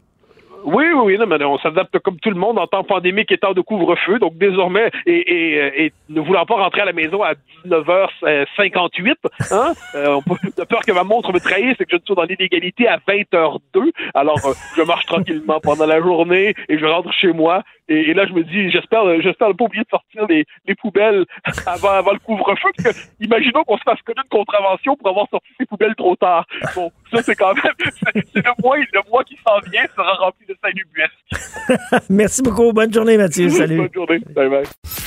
Martineau, il n'y a pas le temps pour la controverse. Il a jamais coulé l'eau sous les ponts.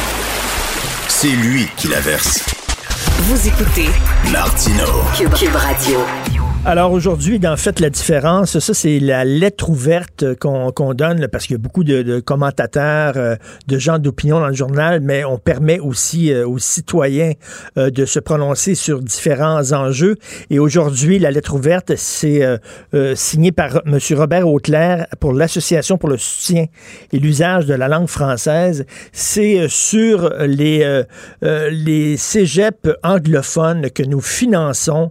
le gouvernement aussi qui encourage quasiment euh, les allophones à aller étudier dans des cégeps en anglais. Nous allons en parler avec M. Jean-François Vallée, professeur de français au cégep La Pocatière et président du mouvement du Québec français de l'Est du Québec. Bonjour, M. Vallée. Oui, bonjour M. Marcello. Merci de nous accorder un peu, de m'accorder un peu de temps. Ben, de, rien. Il y a comme une contradiction hein, au sein du, gouvernement Legault. D'un côté, on nous promet, puis on a hâte qu'elle arrive, parce que ça fait longtemps qu'on nous le promet, une loi 101 euh, avec un peu plus de mordant. Mais de l'autre côté, on est en train de transformer le cégep d'Arson en étant, ça va devenir le plus gros cégep au Québec, alors que c'est un cégep en anglais. Euh, on, encourage quasiment les allophones à aller étudier euh, en anglais. Donc, on, on se tire un peu dans le pied? Ben, votre image est bonne, tirée dans le pied, mais je dirais que le principal problème, c'est que euh, dans le reste du Canada, dans les autres provinces, euh, si vous demandez à un étudiant, euh, si un étudiant anglophone veut aller dans les écoles secondaires françaises, il ne peut pas. Ce n'est pas permis non plus. Hmm. Nous, on a une loi 101 qui le force, là, et on a l'impression qu'on est plus méchant que les autres provinces en termes de, en termes d'imposition de la langue, mais c'est pas le cas. Alors, euh, si ici on imposait le, français au niveau collégial, euh, c'est-à-dire si on imposait le cégep français, on serait pas pire que la sixième année du secondaire dans les autres provinces euh, canadiennes. Mais nous, quand on le fait. Je bien à votre question, là? Oui, oui, mais nous, quand on le fait, c'est mal vu. C'est ça, c'est ça. C'est mal vu, puis on passe toujours pour les, les, méchants. Mais je pense qu'on est dans une situation qui est unique en Amérique du Nord. on a finalement euh, une responsabilité de transmettre notre culture. On veut aussi que les immigrants, par exemple, un immigrant qui arrive ici et qui euh, arrive en secondaire 3, va aller quoi deux ans à l'école française et après ça, c'est le, libre choix jusqu'à la fin de, ses études. Ben oui. C'est comme c'est comme si la francisation, c'était.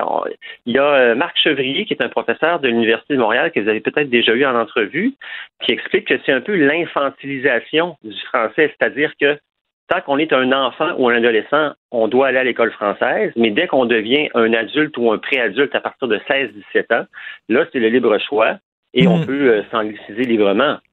Est-ce que c'est un cadeau qu'on donne à la communauté anglophone? Par exemple, Dawson, euh, le gouvernement va mettre euh, plusieurs millions de dollars pour l'agrandissement du, cégep, en faire le plus gros cégep au Québec. C'est-tu c'est-tu pour aider à faire passer la pilule d'une loi 101 plus, plus armée?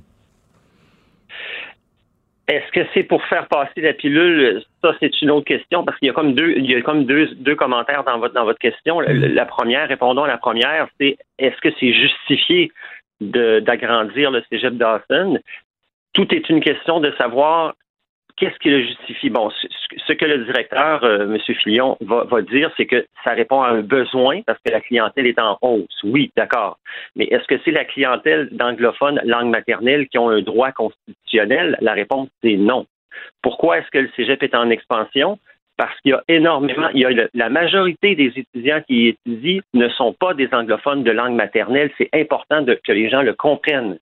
Plus de 50 euh, sont des allophones et des francophones. Donc, hmm. mes impôts et les vôtres, M. Martineau, se trouvent à financer l'anglicisation de notre future élite. Ben oui. en plus, la demande est tellement élevée qu'ils ils écrèment. Alors, ils prennent les meilleurs étudiants, ce qui fait que ça renforce la réputation de ces cégeps-là. Ces cégeps-là passent pour des cégeps de qualité.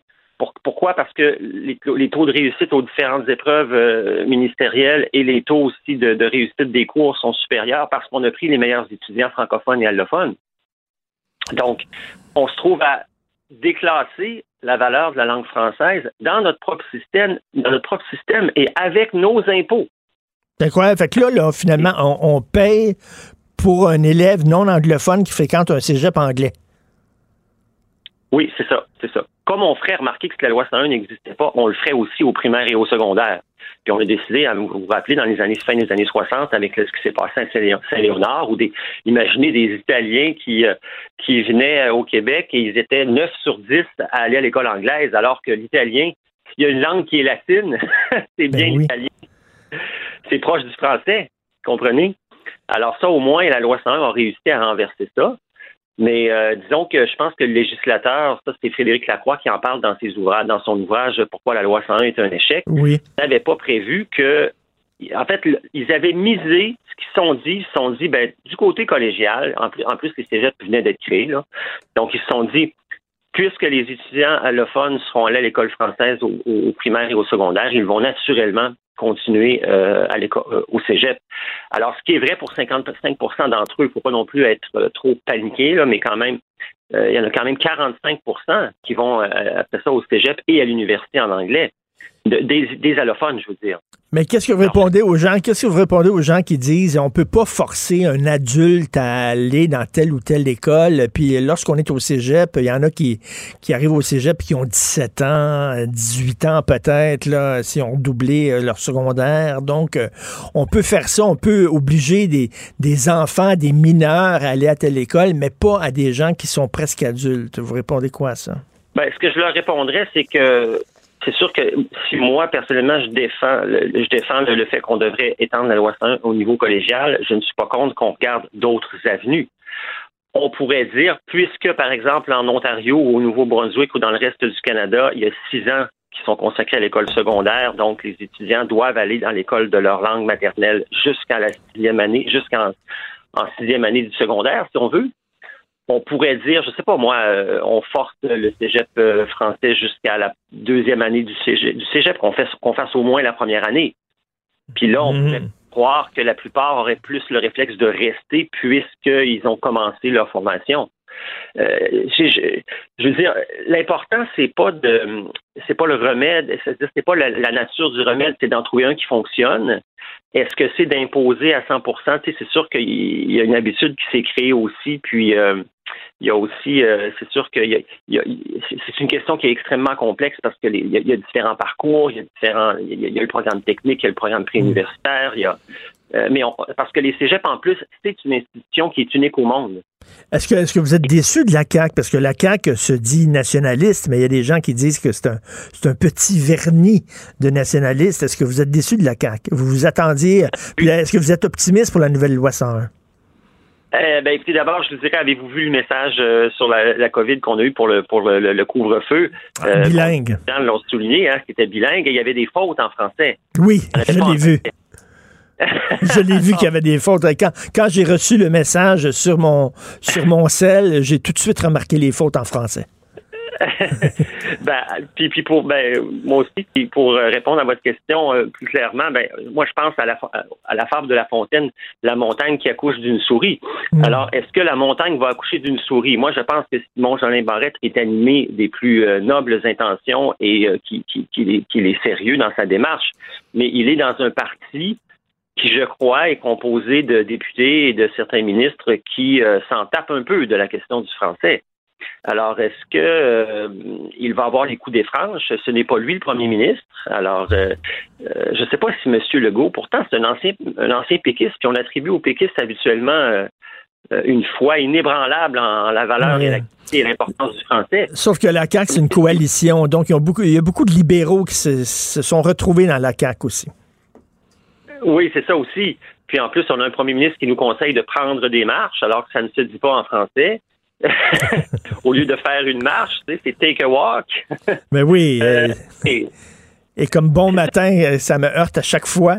Euh, ben, Monsieur Jean-François Vallée, ben, c'est bien de voir qu'il y a un professeur de français qui, qui a le français tellement à cœur qui milite même dans un organisme qui prend la défense du français, donc le mouvement du Québec français de l'Est du Québec. Et euh, je rappelle, vous êtes professeur de français au Cégep de la Pocatière. Merci beaucoup, Monsieur Vallée, puis euh, continuez votre travail. Il faut défendre le français au Québec. Il faut pas courber les chines. Il faut pas avoir honte de vouloir imposer notre langue. Parfait. Ben, je vous remercie. Puis attendons de voir qu'est-ce que la CAC nous offre avec euh, Simon Jean Barrette et on verra on va, dire comme les anglophones, wait and see. oui, on va aller prendre une marche. Merci, M. Vallée. Merci. Merci. Grand-père est là? Let's take a walk. I don't care about French. It's, a, it's an old language. Ben ouais. Ah ouais, hein, ça, là. Hey, je pense qu'il faut que je change ma, ma sécheuse. Ta sécheuse? Ma sécheuse. Qu'est-ce qu'elle a? Ben, elle rapetisse mes chemises. Ce matin, j'étais à ma troisième chemise, je dis, voyons, elle attache plus. Ça se peut-tu, c'est parce que tu manges trop? À cause du confinement? Pourtant, pourtant, je, je fais de, la course. Je me suis mis à, m'entraîner depuis, euh, depuis les fêtes. Puis, mais la, la euh, là, là, faut Fuck! Là, j'ai ben comme. J'achète sur le livre un non, jour. Mais attends, t'achètes des, des chemises cintrées, là. Pas toutes. T'achètes des chemises pour, euh, pour gars qui ont des. Euh, qui ont des, des packs. packs. Ouais, non. Même pas. C'est ça. J'achète des chemises lousses comme moi. Ben, les chemises à carreaux. Que je suis quasiment, je porte quasiment des chemises euh, de, de Miss Roussos. ça va être chic. Euh, et pour ceux qui ne savent pas c'est qui Demis Rousseau, allez voir sur Google. C'est une île grecque. Euh, bon, hey, euh, à midi, je pense que ça va être bon. On a Don Shepard, directeur au département de microbiologie, d'immunologie de l'Université McGill. Il y a une lettre publiée dans le Globe and Mail ce matin qui, explique c'est quoi les comment il faut réagir face à cette campagne de vaccination parce qu'on va être vacciné. Et là, attends-toi une campagne de désinformation et de liens, d'effets, de causes à effet qui ont qui n'ont pas lieu. et puis là, il donne des exemples comme si on va se faire vacciner. C'est sûr qu'il va y avoir des crises cardiaques. C'est sûr qu'il va y avoir... Mais, mais oui. c'est pas parce que tu as été vacciné que tu en pètes une. C'est parce que tu portes du extra large. tu sais, il y a des, on va, on va lui parler à midi, là. Je pense, je pense que ça va être vraiment intéressant. Tu sais, pour se, pour informer un peu, là, puis voyons ce que la science dit, puis voyons à quoi faut s'attendre. Puis oui, il y a eu des problèmes. Il y a eu, je pense, 5,5, tu sais, 5 pourcentage de cas à travers les millions de vaccinations. Euh, toutes sortes de réactions, des réactions allergiques, mais pas tant. Fait qu'on va essayer de donner les vrais chiffres puis donner la vraie, la, vraie réalité. Puis, puis, à 11 h on va parler à la, au veuf de Dr. Karine Dion, euh, qui, ah est, qui, qui, est, décédé euh, le 3 ah janvier dernier.